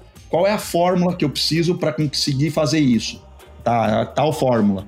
E para eu conseguir dar um aéreo full rotation, qual é a fórmula? Cara, é praticamente inalcançável para mim hoje com 50 anos. Então, é, eu acho que tem que ir para esse lado, cara. Não tem como você não avaliar isso, entendeu? Porra, velho, é, é difícil, velho. É mais difícil, é, é o grau de dificuldade de executar. Por mais que você. É, isso que você mencionou é muito legal, porque tem isso cravado na mente do amante do surf, que é a rasgadona do Tom Curren, o cutback do Tom Curren, aquela coisa do Joel Parkinson, aquela linha, o Mick Fanning. Cara, mas né, os anos vão se passando e as coisas vão evoluindo, né, cara? A performance atlética do ser humano vai evoluindo, né? Não, mas aí, aí é, é, desculpa te interromper, Gril. É, aí tem, tem, tem, outra questão também, né, cara? Eu acho que esses elementos do surf, é, da linha, do, do power carve e tal, tem que ser muito valorizado, mas muito valorizado mesmo, que é coisa que eu às vezes não vejo, entendeu? Porque até hoje até agora, e já passaram pô, não sei quantos anos, ainda não apareceu um, um, um, um roundhouse power carve de frontside que nem o do Andy Irons, cara. Não tem. Não tem ninguém no circuito dando aquela rasgada que ele dava, que a borda vem cravada desde lá do topo até bater na espuma. Só quando ele bate na espuma é que ele vira a borda de novo. É, uhum. E não tem essa cavada no tour, entendeu? E se essa cavada aparecer, essa cavada tem que ser valorizada como um negócio fora de série. O que eu acho é que esse tipo de, de, de surf, a qualidade do, do, do, vamos chamar do, do carving surf, uh, tem que o, o, é o que vai ser usado. É, vai começar a fazer a diferença entre os surfistas todos que dominam os aéreos. Porque é, os surfistas que dominam os aéreos vão ter esse elemento também. Essas, né? É. É, eu, eu acho que vale a pena tocar de novo no assunto do skate, né, cara? Você vê ali que é, tem que ter um repertório completo, né? Não adianta você só dar o aéreo também. Eu acho que você tem que ter uma, uma rasgada com a borda gigante, você tem que ter o layback, você tem que saber entubar bem. Eu acho que tá indo para esse lado. Eu acho que tá indo para esse lado, sim. Não, e, e, quando você faz a comparação com o skate, né, Grilão? Acho que a gente aí tá, tá. Pelo menos eu tô. Quando você falou isso, eu já olhei para o parque, né? Que é aquela isso. coisa da, da linha, né? O street é com essa coisa meio serrilhada, meio né, fragmentada, que uhum. tem linha, mas está contando mais hoje em dia o, o trick isolado, né? Então, Sim. quando a gente fala isso, acho que a gente fala daquilo do. O parque, exatamente. Fazer um 540 no bowl do parque, mas depois dar porra, um carving, sabe, fazer uma manobra mais tradicional de, de transição técnica para buscar outra parede mais vertical, né? É, é, eu acho interessante a gente olhar isso como é, o contraponto a essa evolução. Vai começar a ser o diferencial, o cara que faz todas as manobras aéreas também executa no meio do caminho é, o, uma rasgada poderosa, um, um, cutback na linha. E aí eu trago até para um, uma conversa que eu já citei aqui com, com o Ítalo Ferreira, que é brincar com aquele, aquela questão do, da molecada no Nordeste que aprende a dar aéreo antes de dar cutback. Exatamente. Eu fiz essa pergunta para ele, cara, vem cá, tu, é verdade, você aprendeu a dar aéreo antes de dar cutback? Ele, pô, meu irmão, até hoje eu não sei dar cutback não, meu irmão. é, é verdade, é verdade. cara de, que já foi campeão mundial de saber que assim, eu não precisei daquilo para atingir o meu, meu objetivo. Com certeza. É, você vê que a, a, fraqueza, por incrível que pareça, a fraqueza do surf do Ítalo hoje seria os turns de frontside. É. Uma, uma onda de linha para a esquerda. É. Com sequência de manobras. Pô, de é. linha sim, mas vou te falar. Em, em, Loucura, Narrabeen, né? em Narrabeen, as rasgadas que o Ítalo estava dando de frontside não teve nada igual no campeonato inteiro, cara. Ah, é, é, é aquelas, não, aquelas rasgadas que o, que, o, que o Ítalo estava fazendo em Narrabeen, cara, não teve igual no campeonato inteiro, cara. Ninguém é, botou realmente. tanto, ninguém cravou tanta borda na água quanto ele, cara. Borda é, inteira, do nose a, rabeta. É uma situação de onda bem, bem específica, né? É, é, eu acho que Trestles, por exemplo, não, não acho que não vai ofertar isso a ele. Não, não vai ter espaço Não, mas mais tem né? muita sessãozinha para voar, para fazer um monte é, de coisa. Claro a onda de teste, principalmente a esquerda, né, que é a mais curta. Eu acho que a, eu acho que vai, eu, eu, acho que vai significar muito direção do swell, né? Para saber como é que vai estar tá a esquerda e a direita, né? Exato. Às, às vezes, a, às vezes a, a diferença da direita para a esquerda é muito gritante e tem dias que a esquerda tá com muita qualidade também. Eu gostaria que fosse esse triângulo com a esquerda também com qualidade. Vai ser muito legal de ver isso. É que eu só lembro, eu só lembro daquele dia lá em Newcastle que era só direita e o Medina resolveu pegar a esquerda e deu aquele aéreo monstruoso, tirou a moto do campeonato, uma manobra. Foi, muito irado. E eu consigo ver muito parecido isso em Trestos, tipo, Sim. desespero, só direita, neguinho fazendo nove manobras na direita, Daqui a pouco vem uma um pouquinho com ângulo mais certo ali para a esquerda, uma junção e acabou-se tudo, né? É, é isso aí mesmo. Enfim. Agora, eu queria perguntar para você, Grilo. É, primeiro eu vou contextualizar. Vou dizer que o, o Leandro, chamar ele de Grilo, né? Sacanagem, pô. Chamar o Leandro. Leandro. o Leandro agora eu não sei se definitivamente ou não, ele já vai dizer isso quando a pergunta for concluída, mas é, no último campeonato da WSL no México, o Jack Robinson que é uma eterna promessa do surf, que já tentou de tudo, viajava com o pai durante anos e anos e anos, o Trevor, porra louca do caralho, mas um pai presente, estava sempre lá do lado dele. E mudou de patrocínio, mudou de prancha, fez um monte de coisa, mas nunca conseguiu nada. Assim, nada de muito expressivo. Ele já ganhou o campeonato em Sunset, já ganhou o campeonato em Pipe. Ele tem pequenas, grandes conquistas, mas no, na WSL, no circuito principal, ele ainda não tinha mostrado ao que veio, inclusive passando pelo campeonato em casa, no oeste da Austrália, sem fazer uma grande apresentação. A minha impressão desde o início desse ano é que ele estava sempre com escolhas erradas, principalmente escolha de prancha errada. Ele parecia ciscando demais, muito escalafobético com as pranchas e talvez ansioso de mostrar alguma coisa para sei lá para quem, enfim, inseguro, incerto. E ele passou a trabalhar com o Grilo agora nessa etapa do México, não sei se foi antes ou se foi durante, ou se foi, enfim. A verdade é que o camarada ganhou a primeira etapa, que ele é, depois de tanto tempo, não é tanto tempo assim, porque ele acabou de chegar no circuito, a gente teve um ano de hiato e ele tinha acabado de entrar no circuito. Mas é que, como ele é um moleque que está no, no radar do surf profissional desde os 15 anos, todo mundo está de olho nele, esperando o próximo John John, o próximo Kelly Slater, o próximo alguma coisa, e ele não mostrou até hoje a, ao que veio, e por, eu estou fazendo uma introdução enorme para uma pergunta simples o que, que você fez, Grilo? Qual foi a conversa no, no intervalo do jogo que você teve com ele? Que o, o cara, ele, número um, me pareceu muito mais confiante, acertando todas as manobras desde a primeira bateria. Uma coisa que chamou muita atenção, desde a primeira bateria ele arriscava a primeira manobra, coisa que, porra, ele não tinha segurança para fazer e estava arriscando e acertando. E enfim, mesmo quando as coisas não davam tão certo para ele, ele se enrolava um pouquinho na onda, ele ia passando as baterias até finalmente ganhar o campeonato e ganhou o campeonato de um cara que é exatamente a antítese dele, né? É o cara que escolhe onda bem pra caralho, não cai nunca da prancha. Enfim, qual, qual foi o qual foi a conversa, Grilo, que você teve com ele e quando você começou a trabalhar com ele?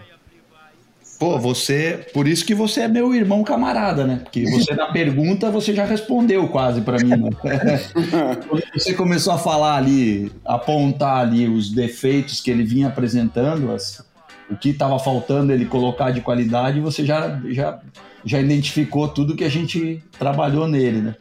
É, na realidade, a gente, a partir. A gente já conhecia o Jack.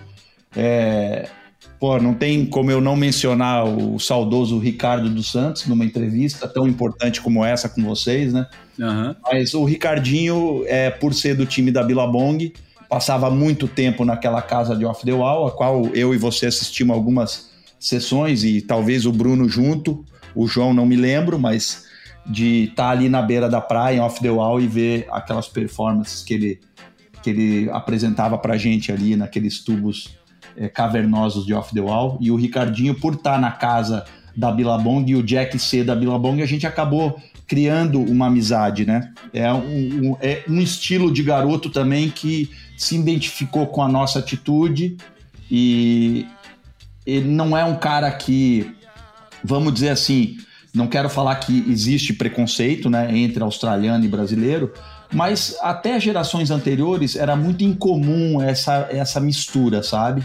de, de nações. Hoje em dia isso vem mudando bastante e eu acho que até, principalmente com o Iago, é, ele tem é, ali no tour amigos realmente que são da Austrália, que são de outras nações, americano, e, e essa mistura vem acontecendo naturalmente. Isso que, acho que isso só soma no cenário, na, porque o que eu quero é qualidade, eu quero ver cada vez mais show, isso me interessa, cada vez o surf mais do nível mais elevado e vendo coisas mais surpreendentes.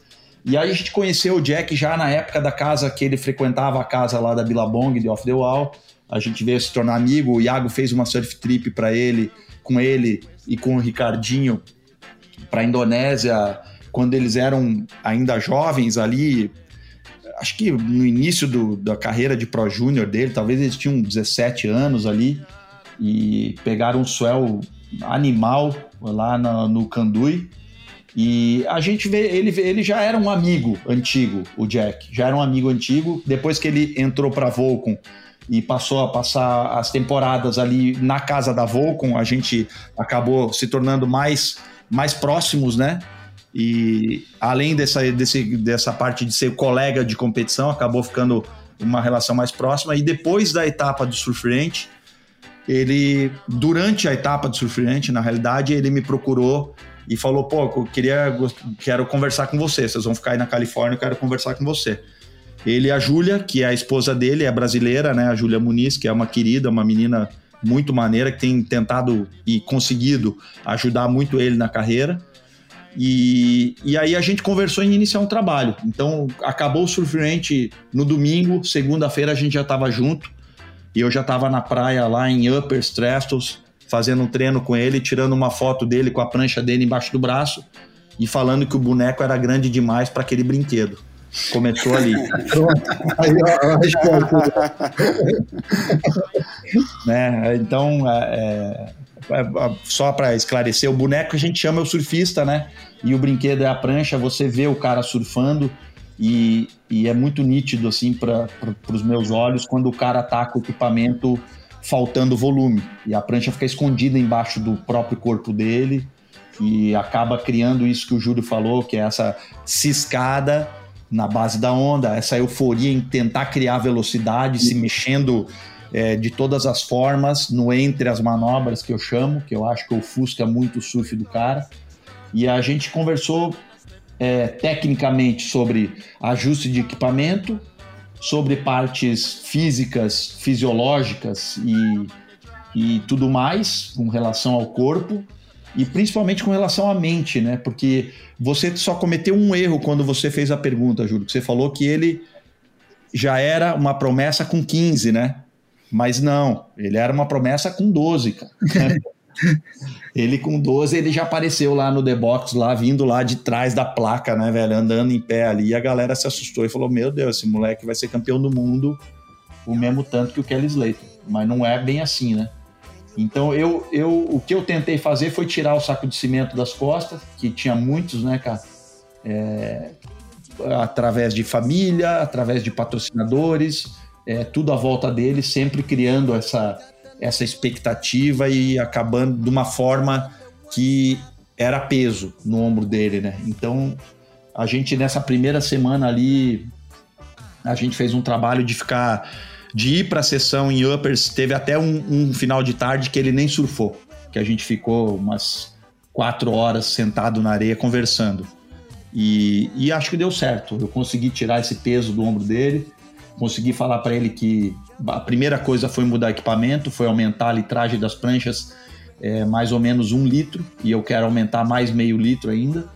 E esse aumento de litragem na prancha, eu já pedi para ele deixar a prancha correr na água, para ele parar de lutar com a prancha e para ele não cair, principalmente, porque ele, ele parecia que ele gostava de cair, sabe? É, ele caía ele, muito mesmo. É, chegava perto de cair, ele caía. Eu falava, cara, por que, que você caiu, velho? Você, você nem tinha caído e já caiu, entendeu? Então, pô, vamos, vamos. Daí aí comecei a trabalhar esses aspectos, né? E ele não cair. E aí, através das videoanálises, né? É, mostrando a ele que ele estava com o pensamento um pouco à frente do agora, que isso reflete muito no surf. Você não terminou uma coisa aqui, já está olhando para outra lá. Ansiedade, né? É, ansiedade, exatamente, porque quer tanto mostrar e eu acho que é comum do primeiro ano no tour de todo grande, do, de grande, todo surfista que é muito talentoso e entra no tour, o primeiro ano ele acaba sofrendo mais do que um surfista normal, um surfista que conseguiu entrar no tour, mas talvez que não seja tão talentoso. O Jorge fala isso naquela entrevista com o John John, ele fala da surra que ele levou no primeiro ano dele de WCT. Que legal. Você vê, ó, eu não sabia disso e, e, e, o George é um grande exemplo disso, porque já era fenomenal, né, quando entrou e daí se cria mais expectativa do que do que poderia, vamos dizer assim, ou pelo menos você cria expectativa, mas você não fala isso pro cara, entendeu? É. Não então, com ele, né? Não joga no colo, né? Isso, então é, eu, eu procurei trabalhar bastante com isso, cara. A gente conseguiu chegar é, bastante tempo antes no México também, depois desse período junto na Califórnia. É, depois que a gente ficou junto na Califórnia, que eu voltei para o Brasil antes do México, ele seguiu me enviando imagens e eu enviando vídeo relatórios para ele, que é a avaliação das imagens com, com áudios e vídeos é, falando sobre os detalhes técnicos que eu acreditava que seriam úteis para o surf dele, já testando equipamentos novos. Depois a gente chegou 10 dias antes da etapa do México e, e conseguiu é, terminar de lapidar ele para ele estar tá, é, pronto para obter um bom resultado. É, eu entrei com a meta número um, né, que seria a meta baixa, a média e a alta, né? Então a baixa seria se manter no tour, né, cara? Simplesmente se manter no tour. A gente sabia que a gente teria mais uma etapa em Chopo onde ele é um cara muito forte, a gente poderia ter um bom resultado. Logo no início da janela já foi falado que a etapa seria cancelada, então a responsabilidade aumentou em ter que resolver nessa etapa, né? E, cara, é, eu pedi para ele me dar uma manobra boa, e depois que ele me desse uma manobra boa, que eu tivesse filmado uma manobra boa, que ele me desse mais outra manobra boa. E aí com isso a gente teria uma onda boa. Aí eu ia querer que ele me desse mais outra manobra boa e mais outra. Aí já seriam duas ondas boas. Isso que eu pedi para ele. E deu certo.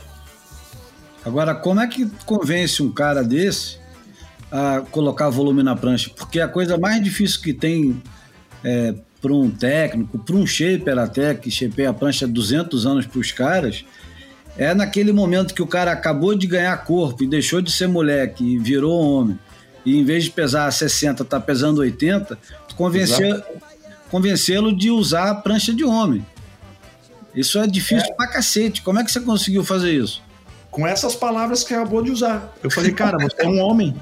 Você é um homem. Você não é mais uma, uma criança, um garoto. Você é um homem. Você precisa de uma prancha de homem. Vamos surfar com prancha de homem. E eu acho que o detalhe dele ter vindo de uma performance, porra, tão, tão ruim no surf range, né, cara? Uma, uma média tão, tão baixa, né, cara? E, e tá realmente precisando, eu acho que ele falou, cara, eu vou ter que acreditar nesse cara maluco aí, seja o que Deus quiser. Ele, ele continuou fazendo prancha com, com o mesmo shaper, mudou de shaper?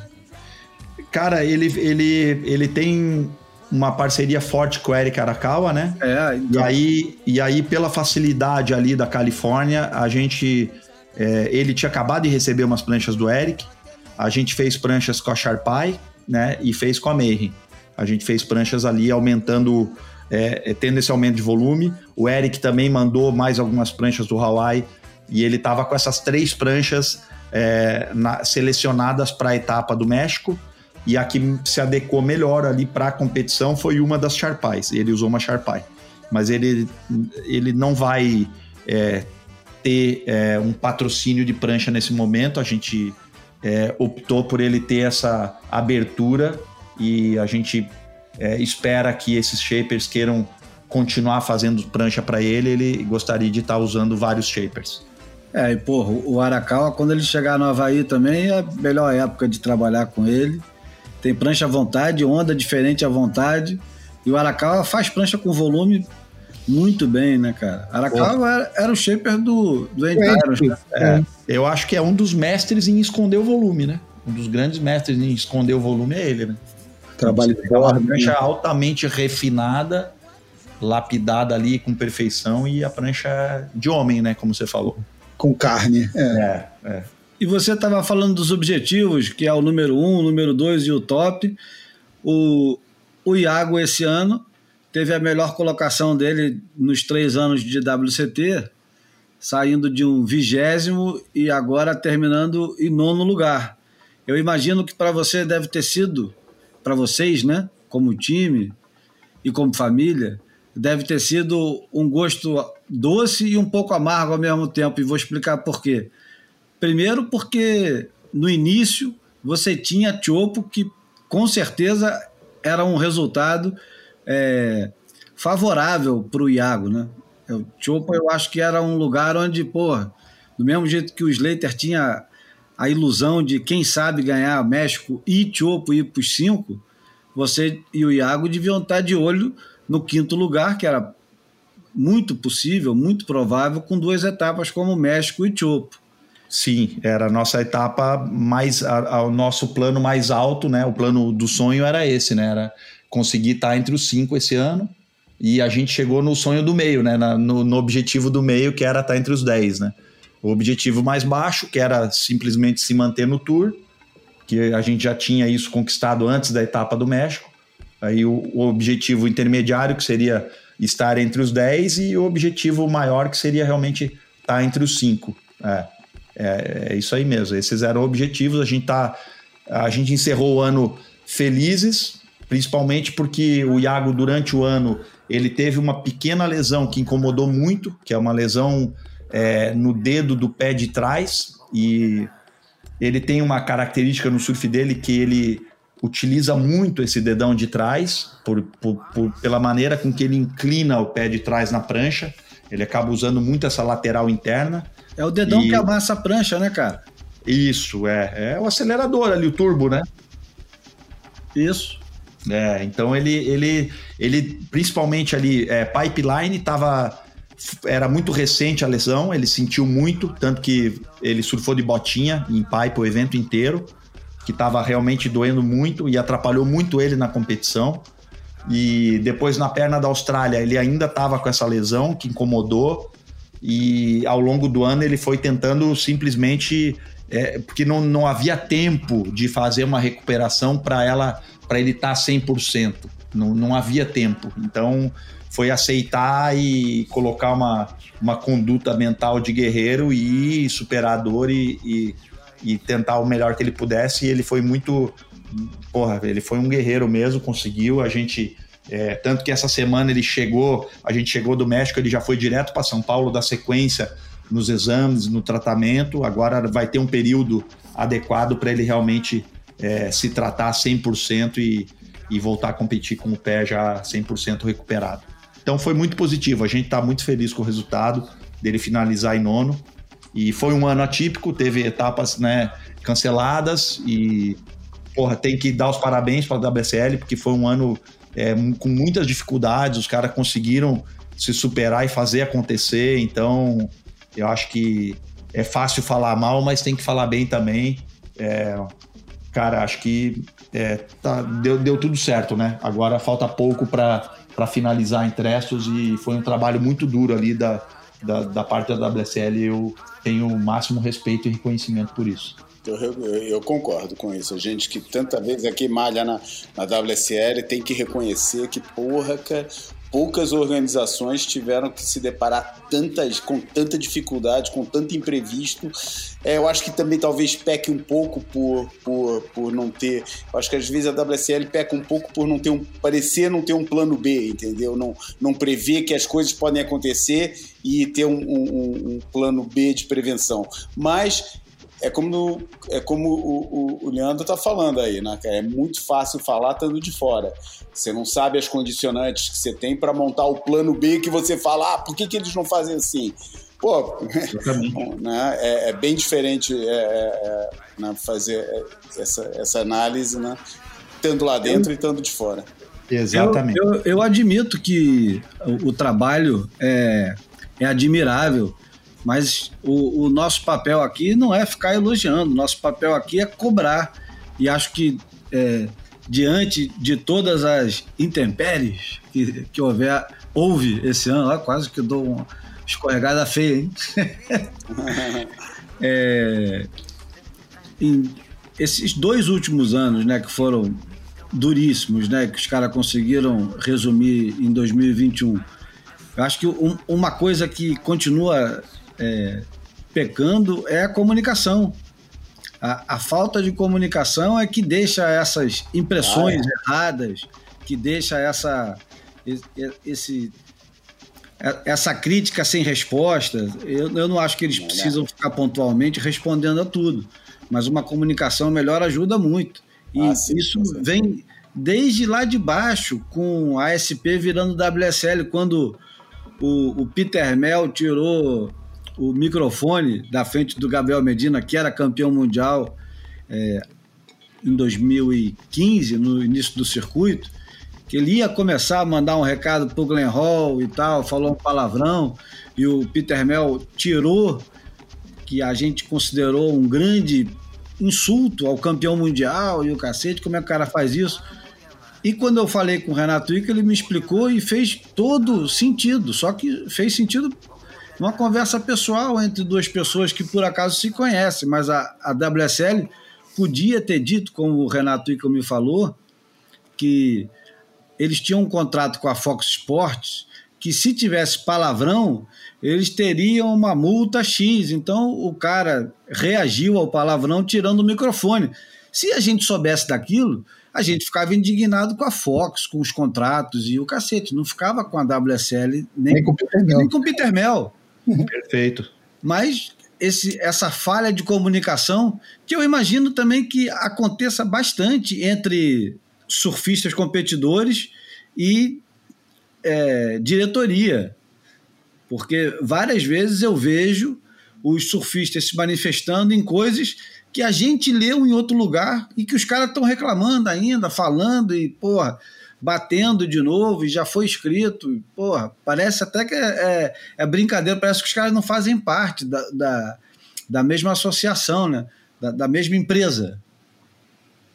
É, uma, aí, mas aí o assunto já muda demais para a WSL. A gente estava falando só na gestão da organização de um circuito. Colocar no, o circo de pé é, num é, cenário desse histórico. Cenário. É, Se a gente é vai entrar por aí, cara, é muito, tem muito mais assunto, né, cara?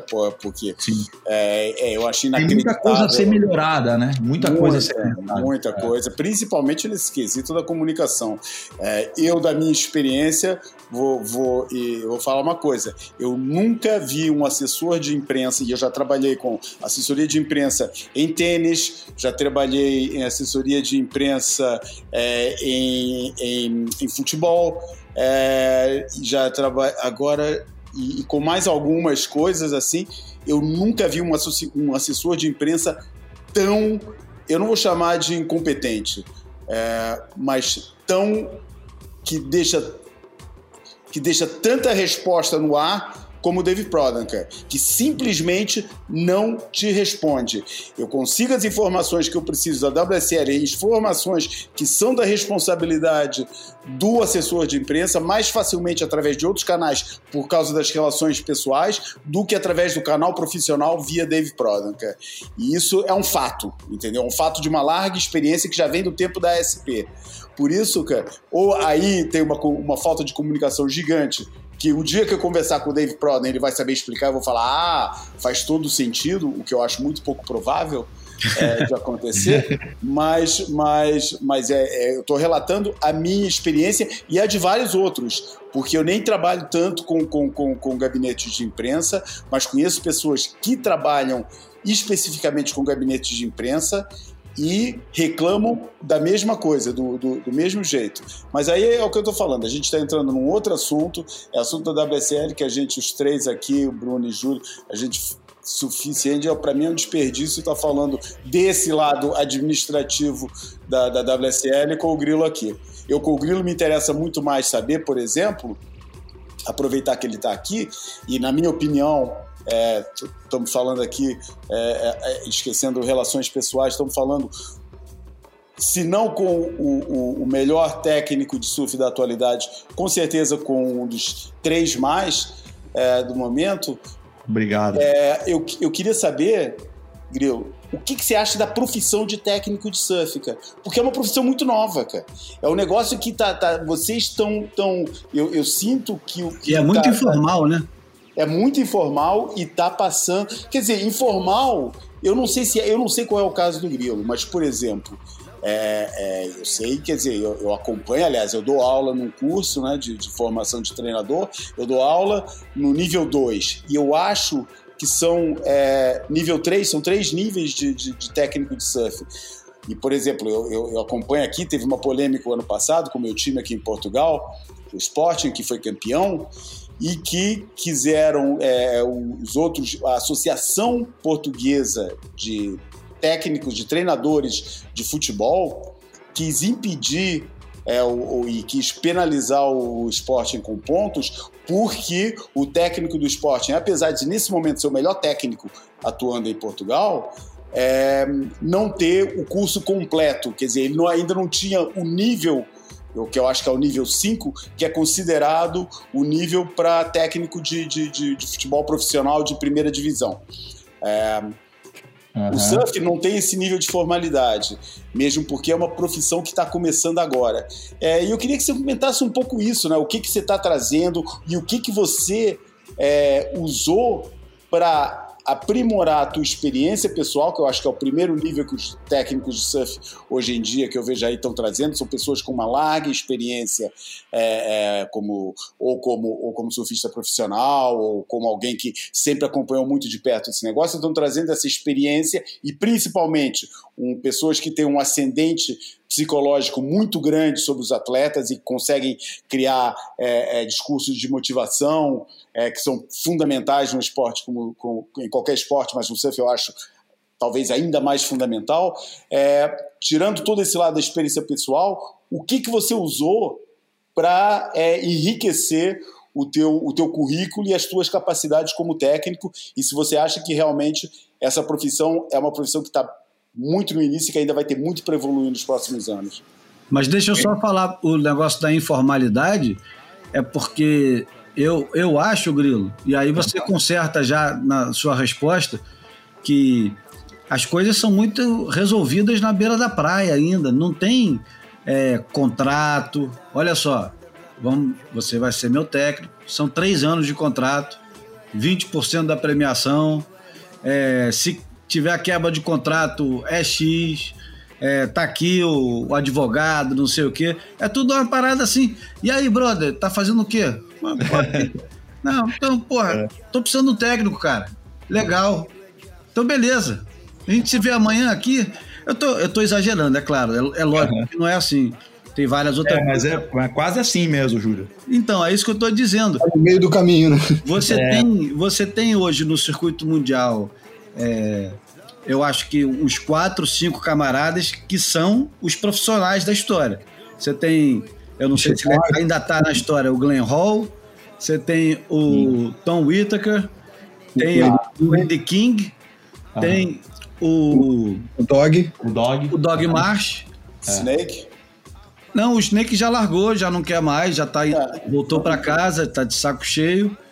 É, o Snake, esse ano o Snake teve só em Margarete. E do, é, em casa, né? É. E dos americanos você tem aventureiros que às vezes aparecem e desaparecem depois de uma temporada, como o Mike Parsons, ele, ele, ele vem e vai de vez em quando. Ele não está no circuito há cinco temporadas seguidas. Ele aparece uhum. com o Color, ele aparece com a Lake Peterson, ele aparece Ross Williams, né? O Ross Williams, pô, não dá para considerar também. Ele estava trabalhando com o John John eu estou falando de técnico disponível para trabalhar com todo mundo. Não estou falando de um cara que segue um surfista só. Sim. Estou falando de um cara que você fala, olha, quero trabalhar com você. Né? E o cara fala, bom, quais são as condições? Que não é só. Eu, eu acho que eu, eu, acho que realmente o, o, acho que o predomínio por contratações informais é, talvez eu não sei, não tenho conhecimento se tem algum outro técnico que tenha contrato tirando os que talvez trabalhem, que iniciaram os trabalhos com a marca, né? Vamos dizer, o Dog trabalhava para Billabong, né? E aí, com isso, ele acabou. Servia a equipe toda, né? É, e acabou ficando mais íntimo ali do Frederico e do Ryan, né? Que ele acompanha e trabalha diretamente. Aí. Aí o, vamos dizer, o Reynolds lá, que é. é o trabalhava também com a Billabong do Hawaii, aí trabalhou com o CF né? Que talvez eles tenham um vínculo é, profissional, um contrato com as empresas, com as marcas daí, né? Mas eu acho que a relação entre o surfista e o treinador, a maioria realmente é informal. É, as minhas, pelo menos, sempre foram informais. Porque, cara, primeiro, você envolve um, um cotidiano e um envolvimento muito pessoal, né, velho? Você vai ter que estar junto com o cara o dia inteiro.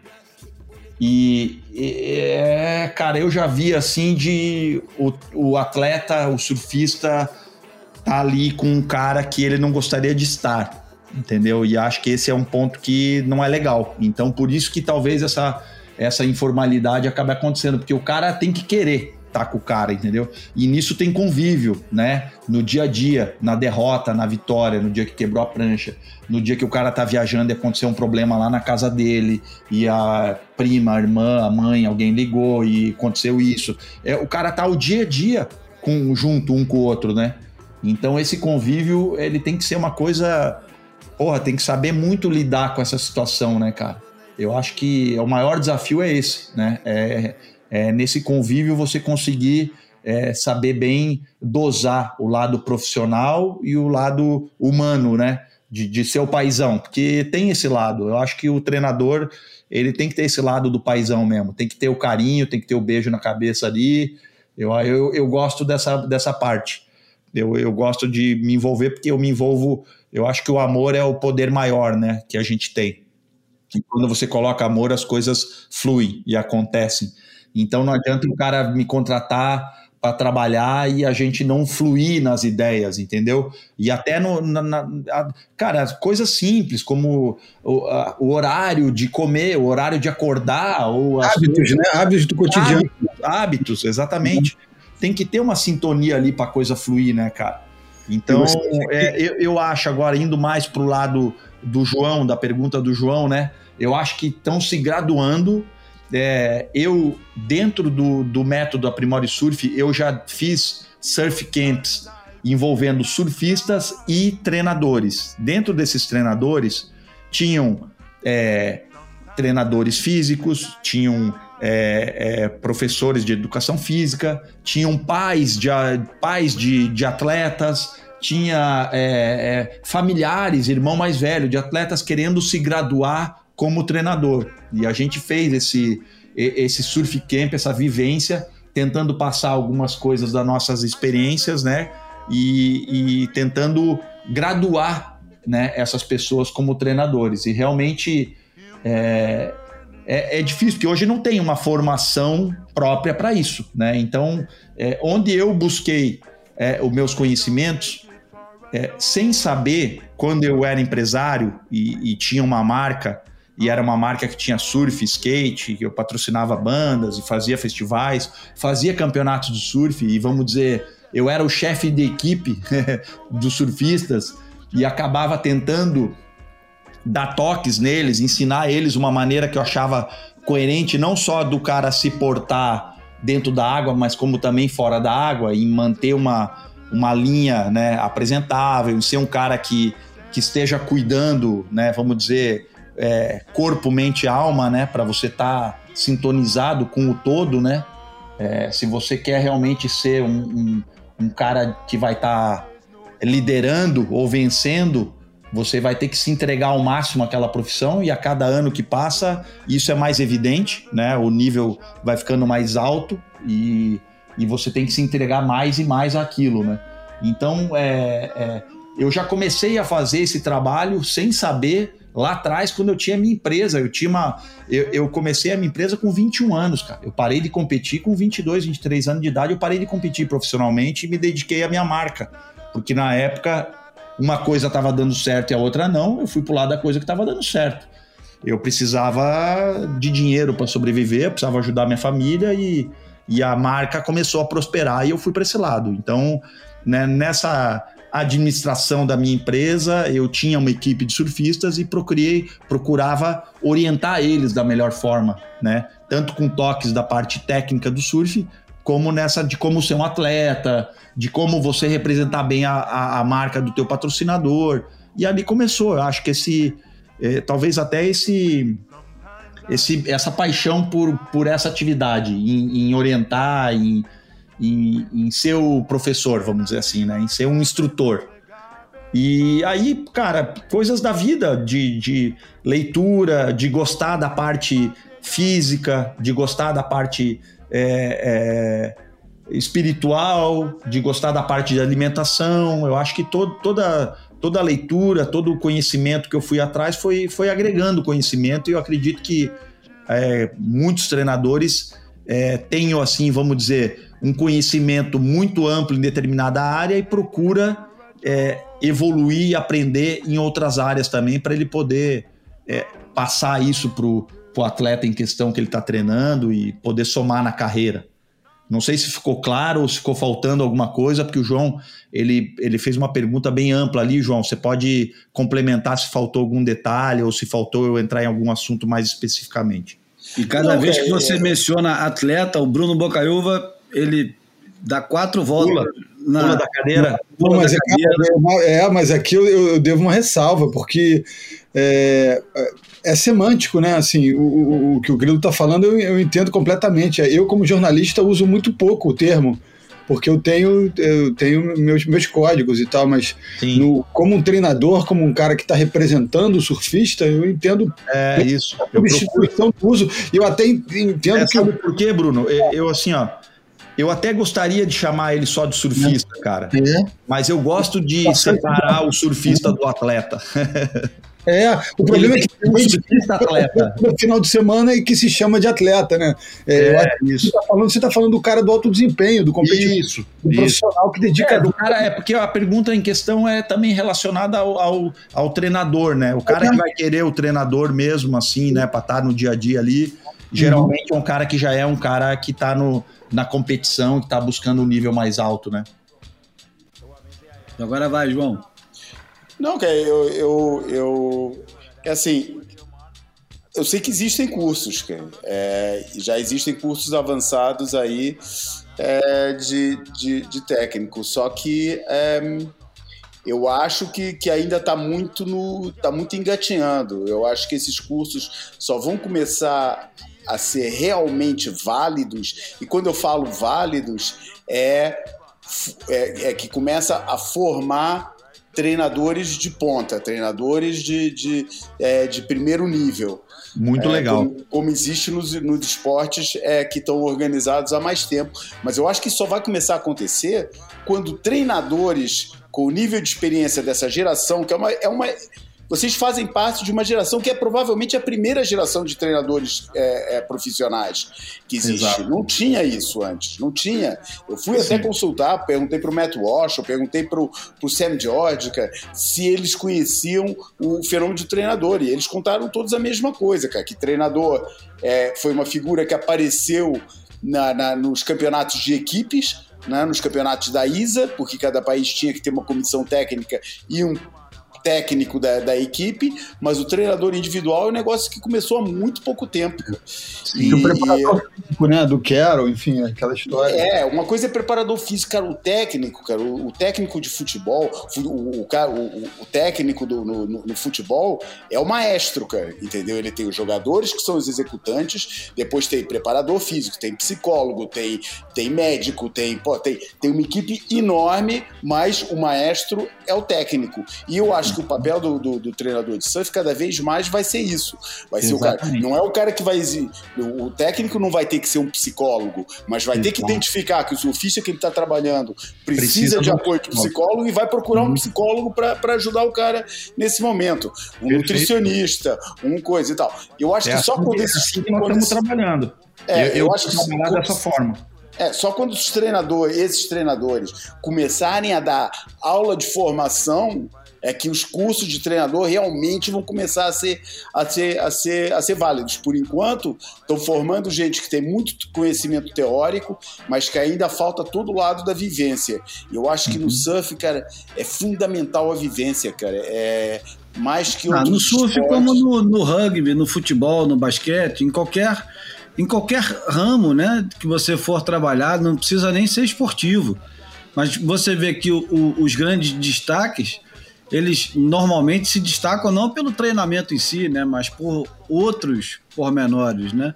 E aí o, o Bruno estava chamando a atenção que o, o Carroll tinha um treinador. Na verdade, é, nos anos 80, o que aparece é a figura do manager, que não era um treinador. É, era um camarada que, né? que organizava a vida do sujeito para ele não se preocupar com nada além de surfar. Perfeito. Mas ele influenciava pouco nas decisões de competitivas. Aí uhum. depois aparece o camarada que ele juntava um pouquinho dos dois, negociava, marcava as passagens, mas também ficava na beira d'água subiando. Isso. E É aí isso aí. o, o negócio foi evoluindo. E a gente perguntou isso uma vez, lembra? A gente perguntou para algumas pessoas diferentes. O Derek Hind disse que é, o primeiro cara a fazer esse papel que ele conhece foi ele mesmo e o Rabbit. E que mais ou menos ao mesmo tempo, no meio da década de 80, o Ian Kearns e o Peter Townend fazendo isso, mas de maneira geral, não para um surfista só, né? Fazendo isso com a NSSA na Califórnia. E aí depois, com, com, com o fenômeno do- dos campeonatos mundiais amadores, começa a figura do técnico de equipe, né? Lembra, aqui no Brasil tinha muito esse negócio, cada, cada grande equipe tinha um camarada fantasiado com a roupa da equipe, a Sandec tinha o Marquinho Salsicha, a Quicksilver tinha o, aquele que era um, um cara que acho que se bobear nem pegava onda, nunca vi pegando onda, o cara de Santos, que estava com a família Salazar sempre. Aham. Aí, Fucuda? Hã? Caberra Fucuda, não? Caberra Fucuda da Town Country. Já tá uma É, a, Na, é- na época que eu era Bilabong, tinha o Pardal, da Bilabong. pois é, cada equipe tinha o seu técnico, Marcos Conde na Cristal Grafite. Isso. É, e aí tinha equipes que não tinha nenhum técnico, mas ficava a equipe inteira na beira d'água, né? Um para levar prancha, o outro para ficar gritando, o outro que assoviava mais alto. O Ricardinho Toledo é, é um resultado disso, né? Ele tinha o pai dele, João Maria, ficava na beira d'água. É. Mas, enfim, o, o negócio foi evoluindo ao ponto que está hoje, mas, de certa forma, continua nessa informalidade, né? Que é do, do tapinha nas costas na praia, porra, e falar, porra, cara, tô precisando de ajuda. Então, beleza, vamos ver se está certo e tal, mas não tem essa, esse, esse contrato profissional que faz toda a diferença, né? Que acaba é, deixando mais segurança para o contratado e para o contratante, né? Eu, eu acho que faz, faz toda a diferença. O Flamengo, quando contrata um técnico, ele coloca lá, são 12 meses, são 30 meses, são 24 meses. Se quebrar o negócio, o Flamengo paga. Se quebrar o negócio, o técnico paga. Tem, tem um, um tempo determinado. No mundo do surf ainda não existe. Aí, eu não aí- se é bom ou ruim. Não, eu não queria cansar o tema, mas é porque é, talvez a pergunta que tivesse é, tenha faltado ao Grilo é, seja ju- justamente essa. Será que essa, essa profissionalização, é, esse caráter cartesiano, pre- essa precisão pode criar um ruído, engessar a relação entre o comandado e o comandante, né? Assim, Ah, o- com o- certeza, né? isso pode ser meio cultural também, a gente ter, ter um certo receio de passar essa ponte, né? É, porque se for um- algo contratado, é como eu falei, se, se por algum motivo é, se cria uma, uma desavença ou algo que não seja positivo na relação, o cara tem que cumprir um contrato, vai ter que ficar É. viajando com aquele cara o resto da temporada inteira. é algo, porra, estranho, né? Difícil, cara. Mas é foda, É. né? Gil? Quantas vezes você não tem que se desentender com alguém que você gosta pra caralho, familiarmente? E, porra, você vai ter que dar um jeito naquela situação. Resiliência, compreensão, Sim. e elasticidade na hora. Respira fundo, vamos conversar. Isso acontece com filho, com mãe, com pai, com esposa, com primo. E vamos embora. Não É dá para ficar nesse clima escroto. Vamos conversar e vamos resolver esse negócio aqui. E Acho que relação profissional é essa merda também. Exatamente. For Tem ficar puto, sem a falar, e ferida, não tem como. tem que tocar, né? E, e É, principalmente quando tem dinheiro no meio da conversa. Vou abrir mão de mil pratas por mês? Vou abrir mão dessa grana? Não sei. É isso aí. Enfim, a gente pode agora, de repente, passar para o Almanac para dar uma aliviada um pouco no. A gente nem precisa sair da água, porque o Almanac hoje vai ser praticamente dentro d'água. Não é dentro, é em cima. Mas eu vou mandar já o Almanac. Solta a vinheta, DJ. Almanac flutuante. Bom, eu já citei hoje o documentário Dub Echoes, do meu camarada Bruno Natal. Recomendo vivamente que vocês procurem por aí. Eu juro que eu não sei onde é que está disponível para. Não sei se tem na Globoplay, não sei, tinha que ter perguntado antes. Será um trabalho para o, o Batman e Robin que não fizeram o dever de casa. Mas eu pedi para o Natal mandar um pedacinho do Lee Perry na entrevista que ele fez quando entrevistou o, o Lee Scratch Perry, falando sobre a relação que ele tinha com a água. Aliás, ele nem precisou perguntar isso, porque o Perry, você chega e pergunta assim, tudo bem com você? E começa a entrevista, duas horas depois você desliga o... o...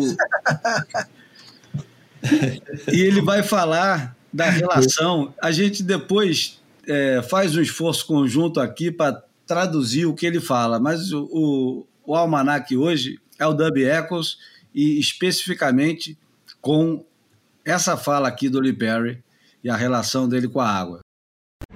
To live without water, you won't be living long. You'll be smelling very stink and very thirsty. You can't get, get no water to cook, you can't eat. And you can't get no water to bathe, and you won't have a bath.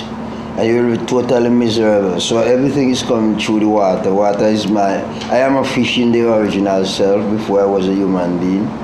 And I could not survive without water. So I learned from there that the, with water all things are possible. And my jump boot, like I have my jump boot here, I used to have water underneath, underneath my jump boot. I make water underneath my jump boot and make my jump boot on top of the water. So all the secret from the Black Hawk was water. Bom, Cara, eu vou, isso- eu vou traduzir esse jamaiquês, né? O jamaiquês é complicado depois demais. Essa fala, porque, porra, tem muita profundidade nisso, cara. Então, ele, ele começa dizendo que você não consegue fazer nada sem água. Você não consegue. Se você não tomar banho, você vai ficar fedorento. Você não consegue cozinhar sem água. E água é vida. E ele diz: Isso é, é muito engraçado. Eu fui um peixe antes de ser um ser humano. e a água é tudo para mim. Debaixo do meu estúdio tinha água e eu só fui capaz de fazer o som que eu fazia por causa da água que tinha embaixo do meu estúdio. A mesa de som que ele tinha era em cima e o estúdio dele era minúsculo, tinha. é, eu acho que era 4 metros quadrados. Imagina. Enfim, o, a, a mensagem é essa: a água é vida, a água é tudo, e nós fomos peixes antes de ser ser humano. É verdade isso, João? Não, mas É, primeiro de- tudo, cara, é delicioso o sotaque dele, né? Porra, muito gosto. A voz. Mas fala, João, depois eu, eu pego. Aí, aí, aí, É. Eu ia falar que, a, que, que os textos do. que, a- que a- a- os depoimentos sobre a água do Bruce Lee são muito mais fáceis de entender que os do Lee Perry, né? É verdade. Lee para Lee, e os dois são igualmente válidos e os dois são igualmente sábios. É, né, o Bruce Lee tinha a famosa frase be water, né? É, porque a água se adapta a tudo e a gente, para conseguir levar essa vida maluca, a gente tem que ter, acho que acima de tudo, uma capacidade de adaptação muito grande, né? Porque os bons e os maus momentos acontecem e a única coisa que a gente tem, a única verdadeira liberdade que a gente tem é a nossa capacidade de se adaptar às circunstâncias que vão acontecer independentemente da nossa vontade. É, cara, em relação à pergunta, tem toda aquela teoria né, de que toda a vida veio do mar, né, cara? E, e se a gente foi peixe, se não foi, eu não faço a menor ideia, mas é, eu que não entendo porra nenhuma do assunto, né? Acho muito acho bem romântica a visão e até prova em contrário, como teoria, tá valendo para mim. Olha que começou a chover agora e tudo. Vocês podem até ouvir o barulho. Fala aí Porra, o que você estava falando. Mas isso é de uma profundidade incrível. né? No livro que a gente ganhou, nós três, eu, Bruno e Júlio, do Walda, o The World in the Curl, nas investigações sobre o, o passado remoto do surf, tem essa história linda que, que a palavra havaiano Nalu, eh, que representa surf, ela também representa, olha que coisa incrível, a, a placenta da, da gestante, né? Então, assim, no fundo, no fundo, é, água é vida, surf é vida, né? Então, acho que essa, essa, essa sonora, esse depoimento do, do, do Lee tem, tem essa profundidade, muito embora ele diga que criou o reggae ouvindo o barulho das pedras, né? Num jogo religioso que a mãe dele é, promovia, e ao ouvir os barulhos das pedras se chocando, ele, ele teria inventado na cabeça dele o reggae. E, então tem muito isso do, dos elementos naturais, né, da nossa, da nossa relação, da nossa intimidade. E, e a água é isso, é vida, é, é transformação, é, é, mutação constante, né? Então acho que ele era esse cientista é, orgânico, né? O cientista sem formação acadêmica, o, o sábio, o, então é, ele deixa esse legado. Leandro, você não vai escapar não, cara. Qual é, nada, qual é a importância da água? Porra, é isso aí, cara. Bruce Lee falou, esse cara aí, bicho, falou também, tá todo mundo falando essa água aí, então é bom, né?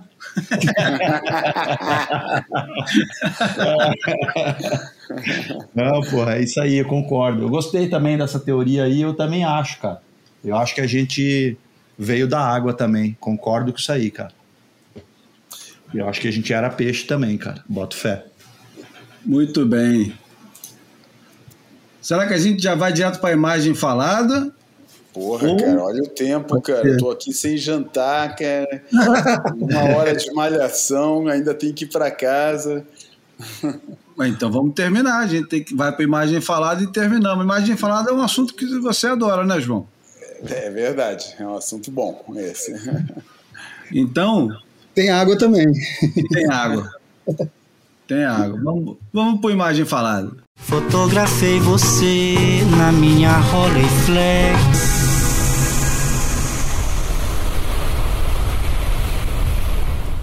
Bom, imagem falada dessa semana, já que começamos com Lee Perry e fomos parar no The Clash, a gente vai fazer uma bela salada e também uma ginástica para sair de um lugar e ir para o outro, mas sem evitar o The Clash e o, o Lee Perry.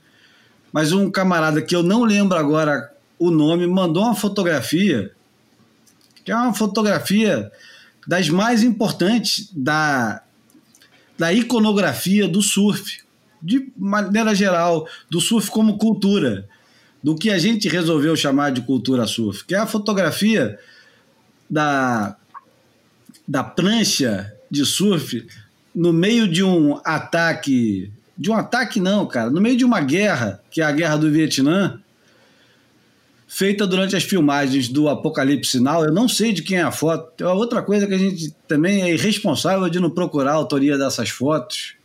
Enfim, é a famosa cena do. Aliás, é, é, essa essa foto não está na cena, né, João? Isso é que é engraçado. A foto não, tá não pertence cena. ao filme nem à cena, mas ela pertence ao, ao imaginário do não. filme. A foto tem origem. Cena. A foto aparece no, no, numa coisa que muita gente diz, eu não concordo não, mas entendo quem, quem concorde. É, é, com, é, entendo quem tem essa opinião, numa coisa que algumas pessoas dizem que é muito melhor que o Apocalipse Sinal que é o, o documentário sobre a filmagem do Apocalipse Sinal.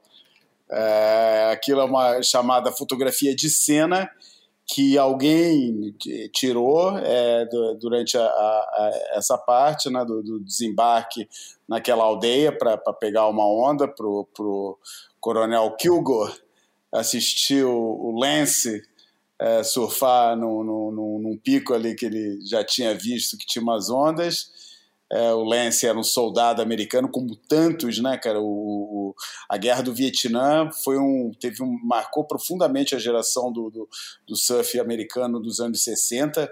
Grandes ídolos americanos e grandes surfistas americanos foram parar na, na, na no fronte do, do Vietnã. É, e aquele caso é um caso que é bem exemplar disso, né? Aliás, não é à toa que o, que o, que o argumento do Apocalipse Sinal é, adaptado do livro do, do Joseph Conrad, é, Heart of Darkness, é, foi, foi, foi, foi escrito pelo John Milius, que a gente já falou aqui no, no semana passada. Semana passada, né? No Boy da semana passada, John Milius, é, diretor do, do Big Wednesday, é, surfista dessa época, surfista dos anos 50. O John Milius vem é, da galera que vem antes, né? Daquela galera do Greg Knoll, dessa turma por isso antes dessa geração, mas que é, viveu muito de perto todo esse lado e foi totalmente de autoria dele essa, essa, esse encaixe do, da, da, figura do surfista e do coronel fissurado por onda é, que encaixou no, no, no, no filme, né? A fotografia é uma fotografia que, como você falou bem, não aparece no filme. É, o fotógrafo, por exemplo, provavelmente estava num ângulo é, diferente da, da, das, das, câmeras, é, mas que acaba representando para aquilo que interessa para a gente, para nós surfistas, muito mais do que as outras cenas do filme, porque tem aquele.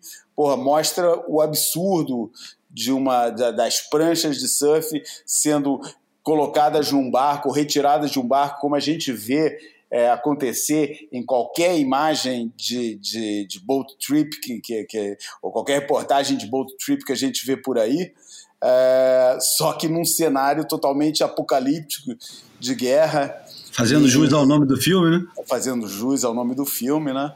E, e, e o mais importante, o importante não, mas o mais fascinante desse negócio todo é o, o argumento, o que é falado durante a, a cena que ficou famosa, aliás, talvez das cenas mais famosas do filme, que é considerado um dos filmes de guerra mais importantes de todos os tempos, as cenas mais das cenas mais famosas é a cena onde o Robert Duval, que faz o Kilgore, ele é, ele fala Charlie don't surf. Charlie Don't Surf. Charlie era o jeito que o, os americanos, os soldados americanos, chamavam os Vietcongs. Exatamente. E ele resolve impor a vontade dele. Ele falou: se eu digo que é seguro surfar aqui, é seguro surfar. E estava no meio do bombardeio, e eles bombardeiam. Tá, tá documentado no. Quem nunca assistiu o filme, que assista. E, e é, é uma cena minúscula no filme, mas tem uma importância enorme, porque mostra o quanto que todos nós podemos ser doentes pelas nossas obsessões, né? E no caso, esse camarada completamente enlouquecido pela, pela guerra resolve colocar um, um cara que ele admirava muito, que ele escutou falar que era um bom surfista, ele exigia que o cara surfasse numa onda que ele já tinha surfado algumas vezes e bombardeia uma vila inteira só para ter o privilégio de surfar. E, o, e é, porra, o, o, o magistral da cena toda, é que entra o Maral, o mar fica uma merda e não dá para surfar e o cara pede desculpas. Olha, você me desculpa, mas não dá para surfar. Cara, não, tudo bem, não tem problema. Mas, mas vai lá e pega uma onda, pelo menos.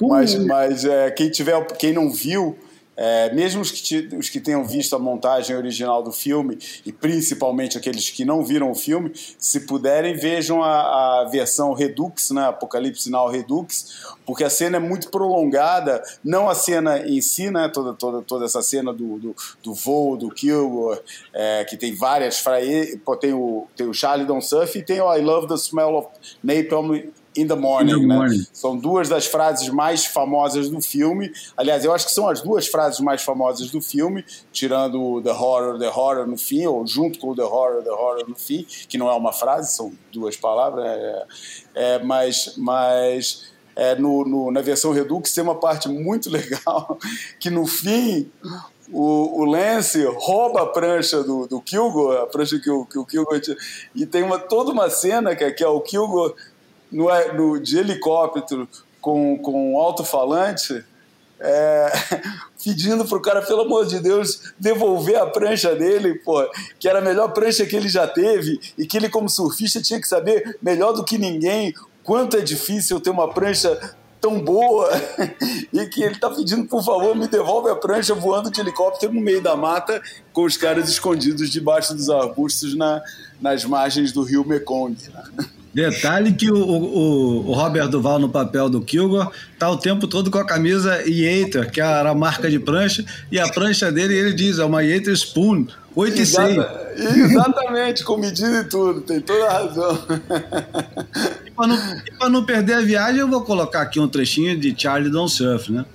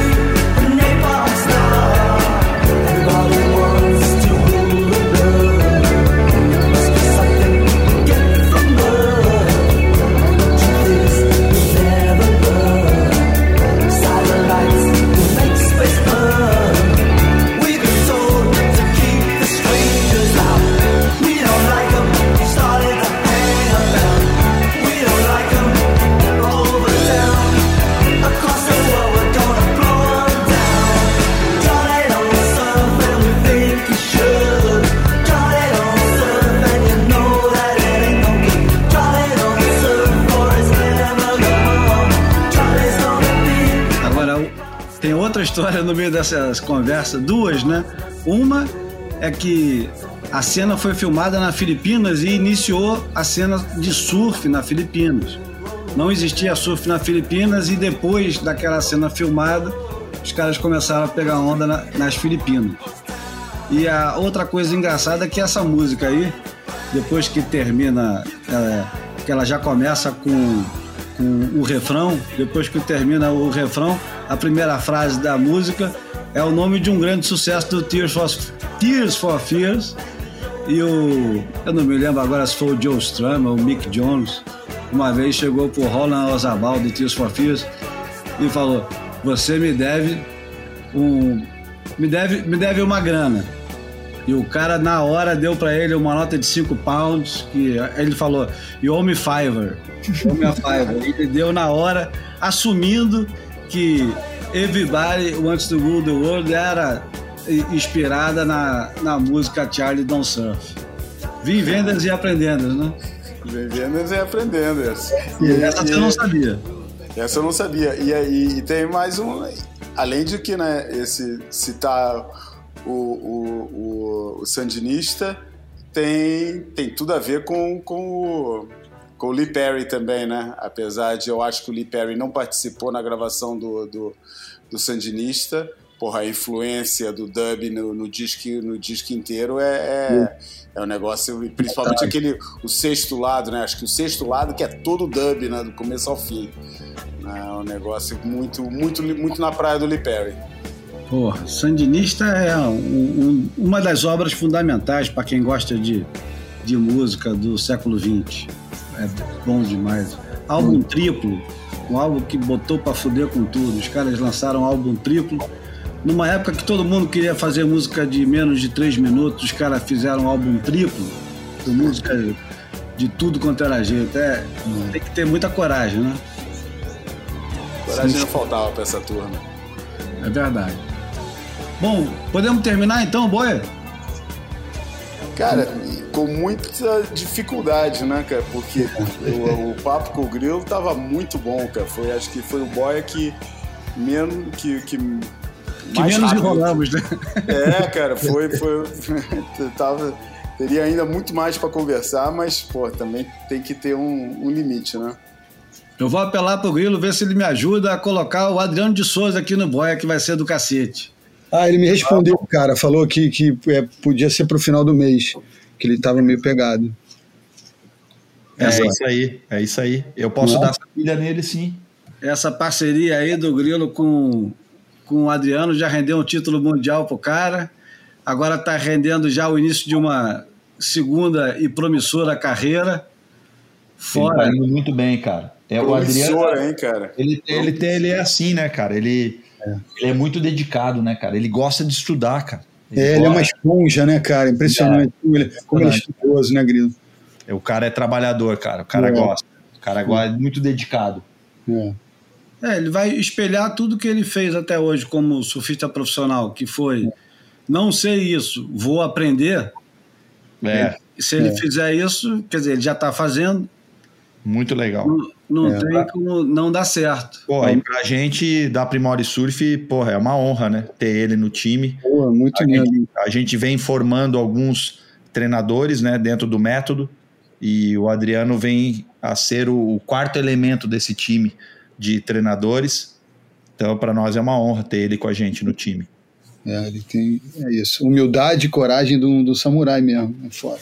É, e por que não o nesse, nesse escopo todo de, de treinadores de surf, o que está faltando de verdade para um camarada, que eu digo, para um camarada fazer o rompimento do, da carreira de surfista profissional para treinador, é ter um campeão mundial. O campeão mundial que sabe exatamente como chegar lá, ou pelo menos deu certo para ele, não quer dizer que vai dar certo para os outros. É, exatamente. Nós nunca tivemos um cara campeão mundial dedicado a treinar novos surfistas. A gente já teve pequenos momentos. É, Thompson, Bartolini tem um, um, projeto na Austrália, ele faz campeonatos e tal. Eles participam da formação.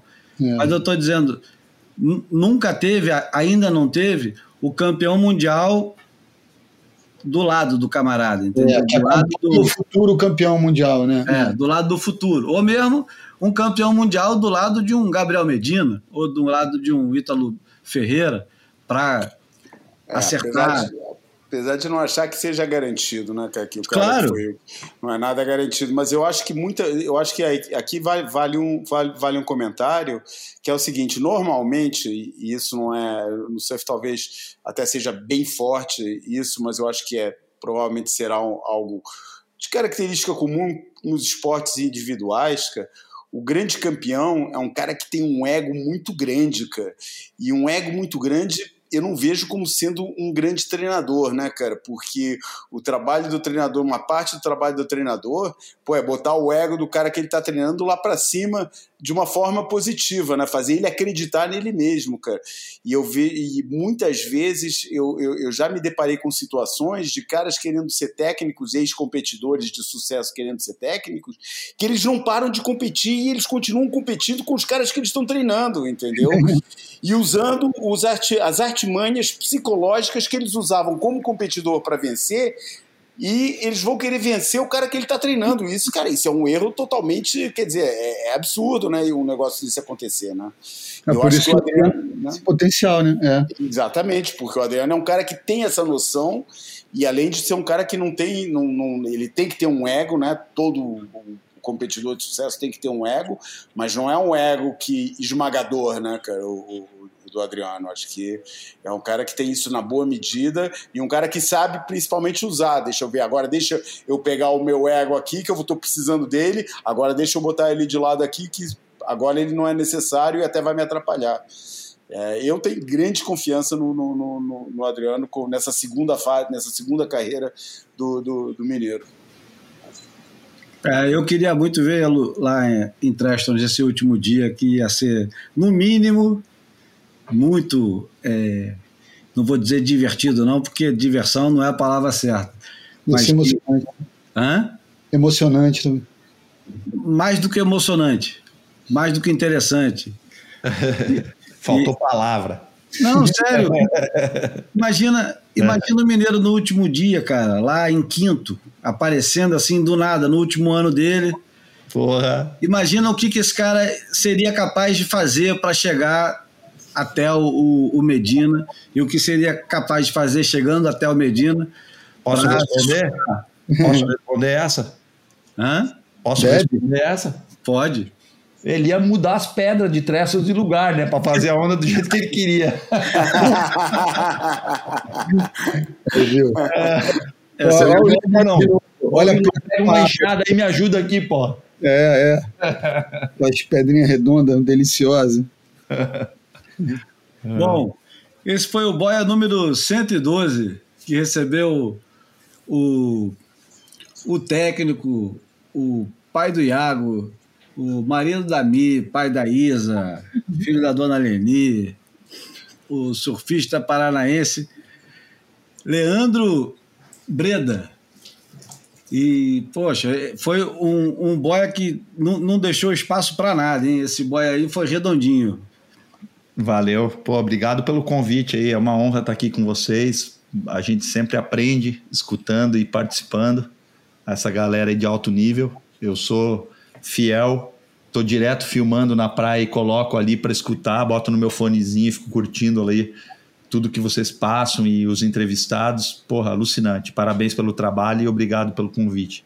Eu fiquei tão orgulhoso no dia que o, o, o Iago falou que escutava o boy. Eu falei, é mesmo, cara? Você consegue? Ele falou, é, você acha que eu sou esses bobinhos, é? Porque eu falei assim, eu achava que vocês não, não aguentavam ficar escutando uma hora de gente falando. Aí ele deu essa resposta, achei muito boa. Você acha que eu sou desses bobinhos, é? Não acho mesmo. Valeu. Eu também não acho, cara. Vou te falar. Poucos surfistas me despertam a simpatia que o, que o, que o Iago tem, que eu sou torcedor de carteirinha mesmo, cara.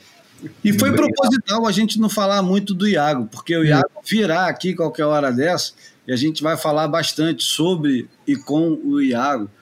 Porque se a gente ficasse debruçado em cima do Iago, a gente não ia falar sobre as coisas que o Grilo faz. E Exato. como somos aqui todos é, admiradores e tal, fã de carteirinha e o caramba, surfista predileto, para cima, a gente aqui falando do Iago. E eu achei por bem a gente ir por outro caminho, mas o Iago, com certeza, depois do Adriano, ele virá aqui.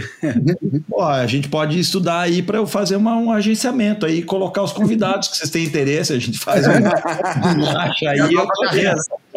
Nova carreira. É, a, gente paga, a, gente só paga, em cerveja, cara. É a única coisa que a gente tem sobrando. Já tá valendo, pô. Já tá valendo. A gente paga em água. água com balde. Bom, Valeu, obrigado, galera. obrigado ao João.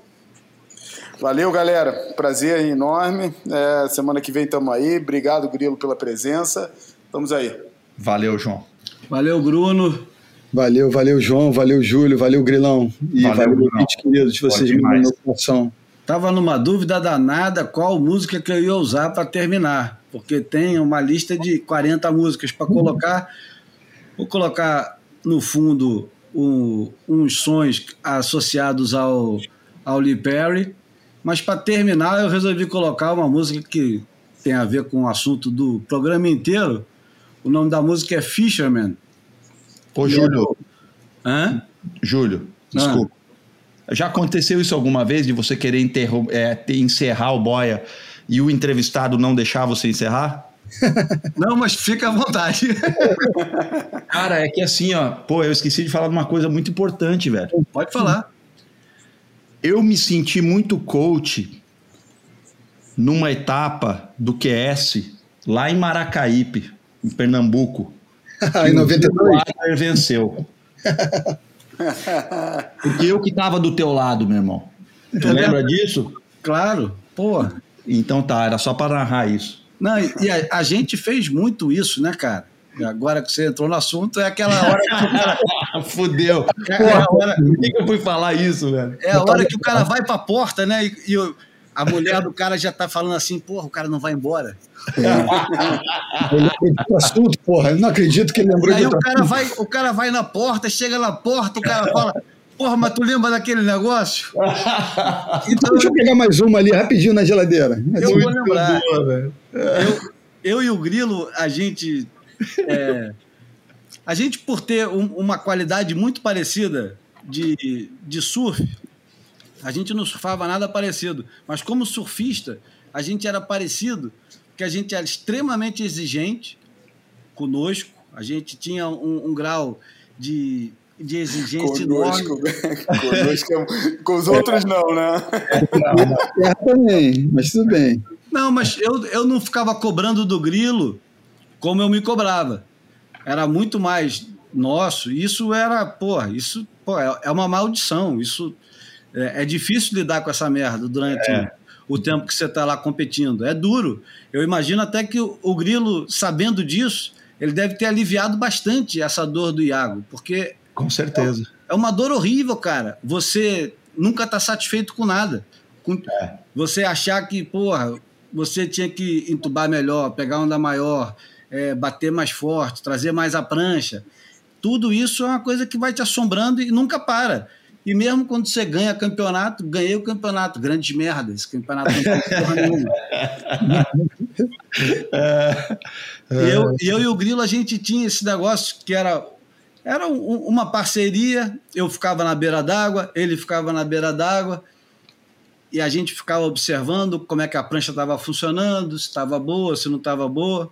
Botava uma música para escutar antes da bateria, falava pro cara, ó, escuta isso aqui antes da bateria. Aí o cara, o outro de lá botava o outro, é, rolava um duelo musical, quase sempre é, e testando pesado. Também. A gente testou todas as coisas que eram para dar errado, a gente testou também. É, fumar, fumar antes de ir para bateria, não fumar antes de ir para bateria. Beber no dia anterior, não beber no dia anterior, dormir cedo, fazer merda. Tudo isso servia como um laboratório para ver se funcionava no dia seguinte para a bateria ou não, né? Tem infinitas fórmulas, né? Já... e não chegamos a conclusão nenhuma. Essa... Valeu. Duas fórmulas dessa parada, que foi muito irado. Tem, e tem aquela cena épica, né, Grilo, de um camarada nosso dividindo uma, um apartamento no Guarujá que olhou para prancha do grilo e para minha prancha e falou: caramba, cara, as pranchas novinhas, todas destruídas na rabeta, cara, porque é, a gente não usava deck, usava só parafina e ficava aquela marca de calcanhar e dedão atrás, mas muito afundado. A rabeta ficava metade da espessura, de tanto que a gente afundava, né? Aí o cara falou: caramba, não sei como é que vocês conseguem amassar tanta prancha. e o Grilo saiu com uma frase genial, né? Porra, pode falar, Grilo. Eu não sei se você lembra dessa. Eu não lembro, cara. Eu lembro da cena, mas a frase especificamente eu não lembro. Ele, Mas é que a gente "Pô, na prancha, né? não sei como é que vocês amassam tanta prancha, a minha prancha eu não amasso. Aí ele falou, claro, né? Não bota força. É, bem por aí mesmo. E o cara tinha patrocínio, o cara era fera, o cara, porra, Ganhava de nós toda hora. toda hora de nós. Ganhava, pô, a gente era freguês. É, o- é o que mais acontecia. Mas enfim, vamos terminar esse negócio agora então com The Congos, Heart of the Congos. Essa lembra até o Apocalipse Sinal. Com Fisherman. Foi um prazer falar com vocês. Esse foi o Boia número 112. Isso! Saravá. Valeu, raça.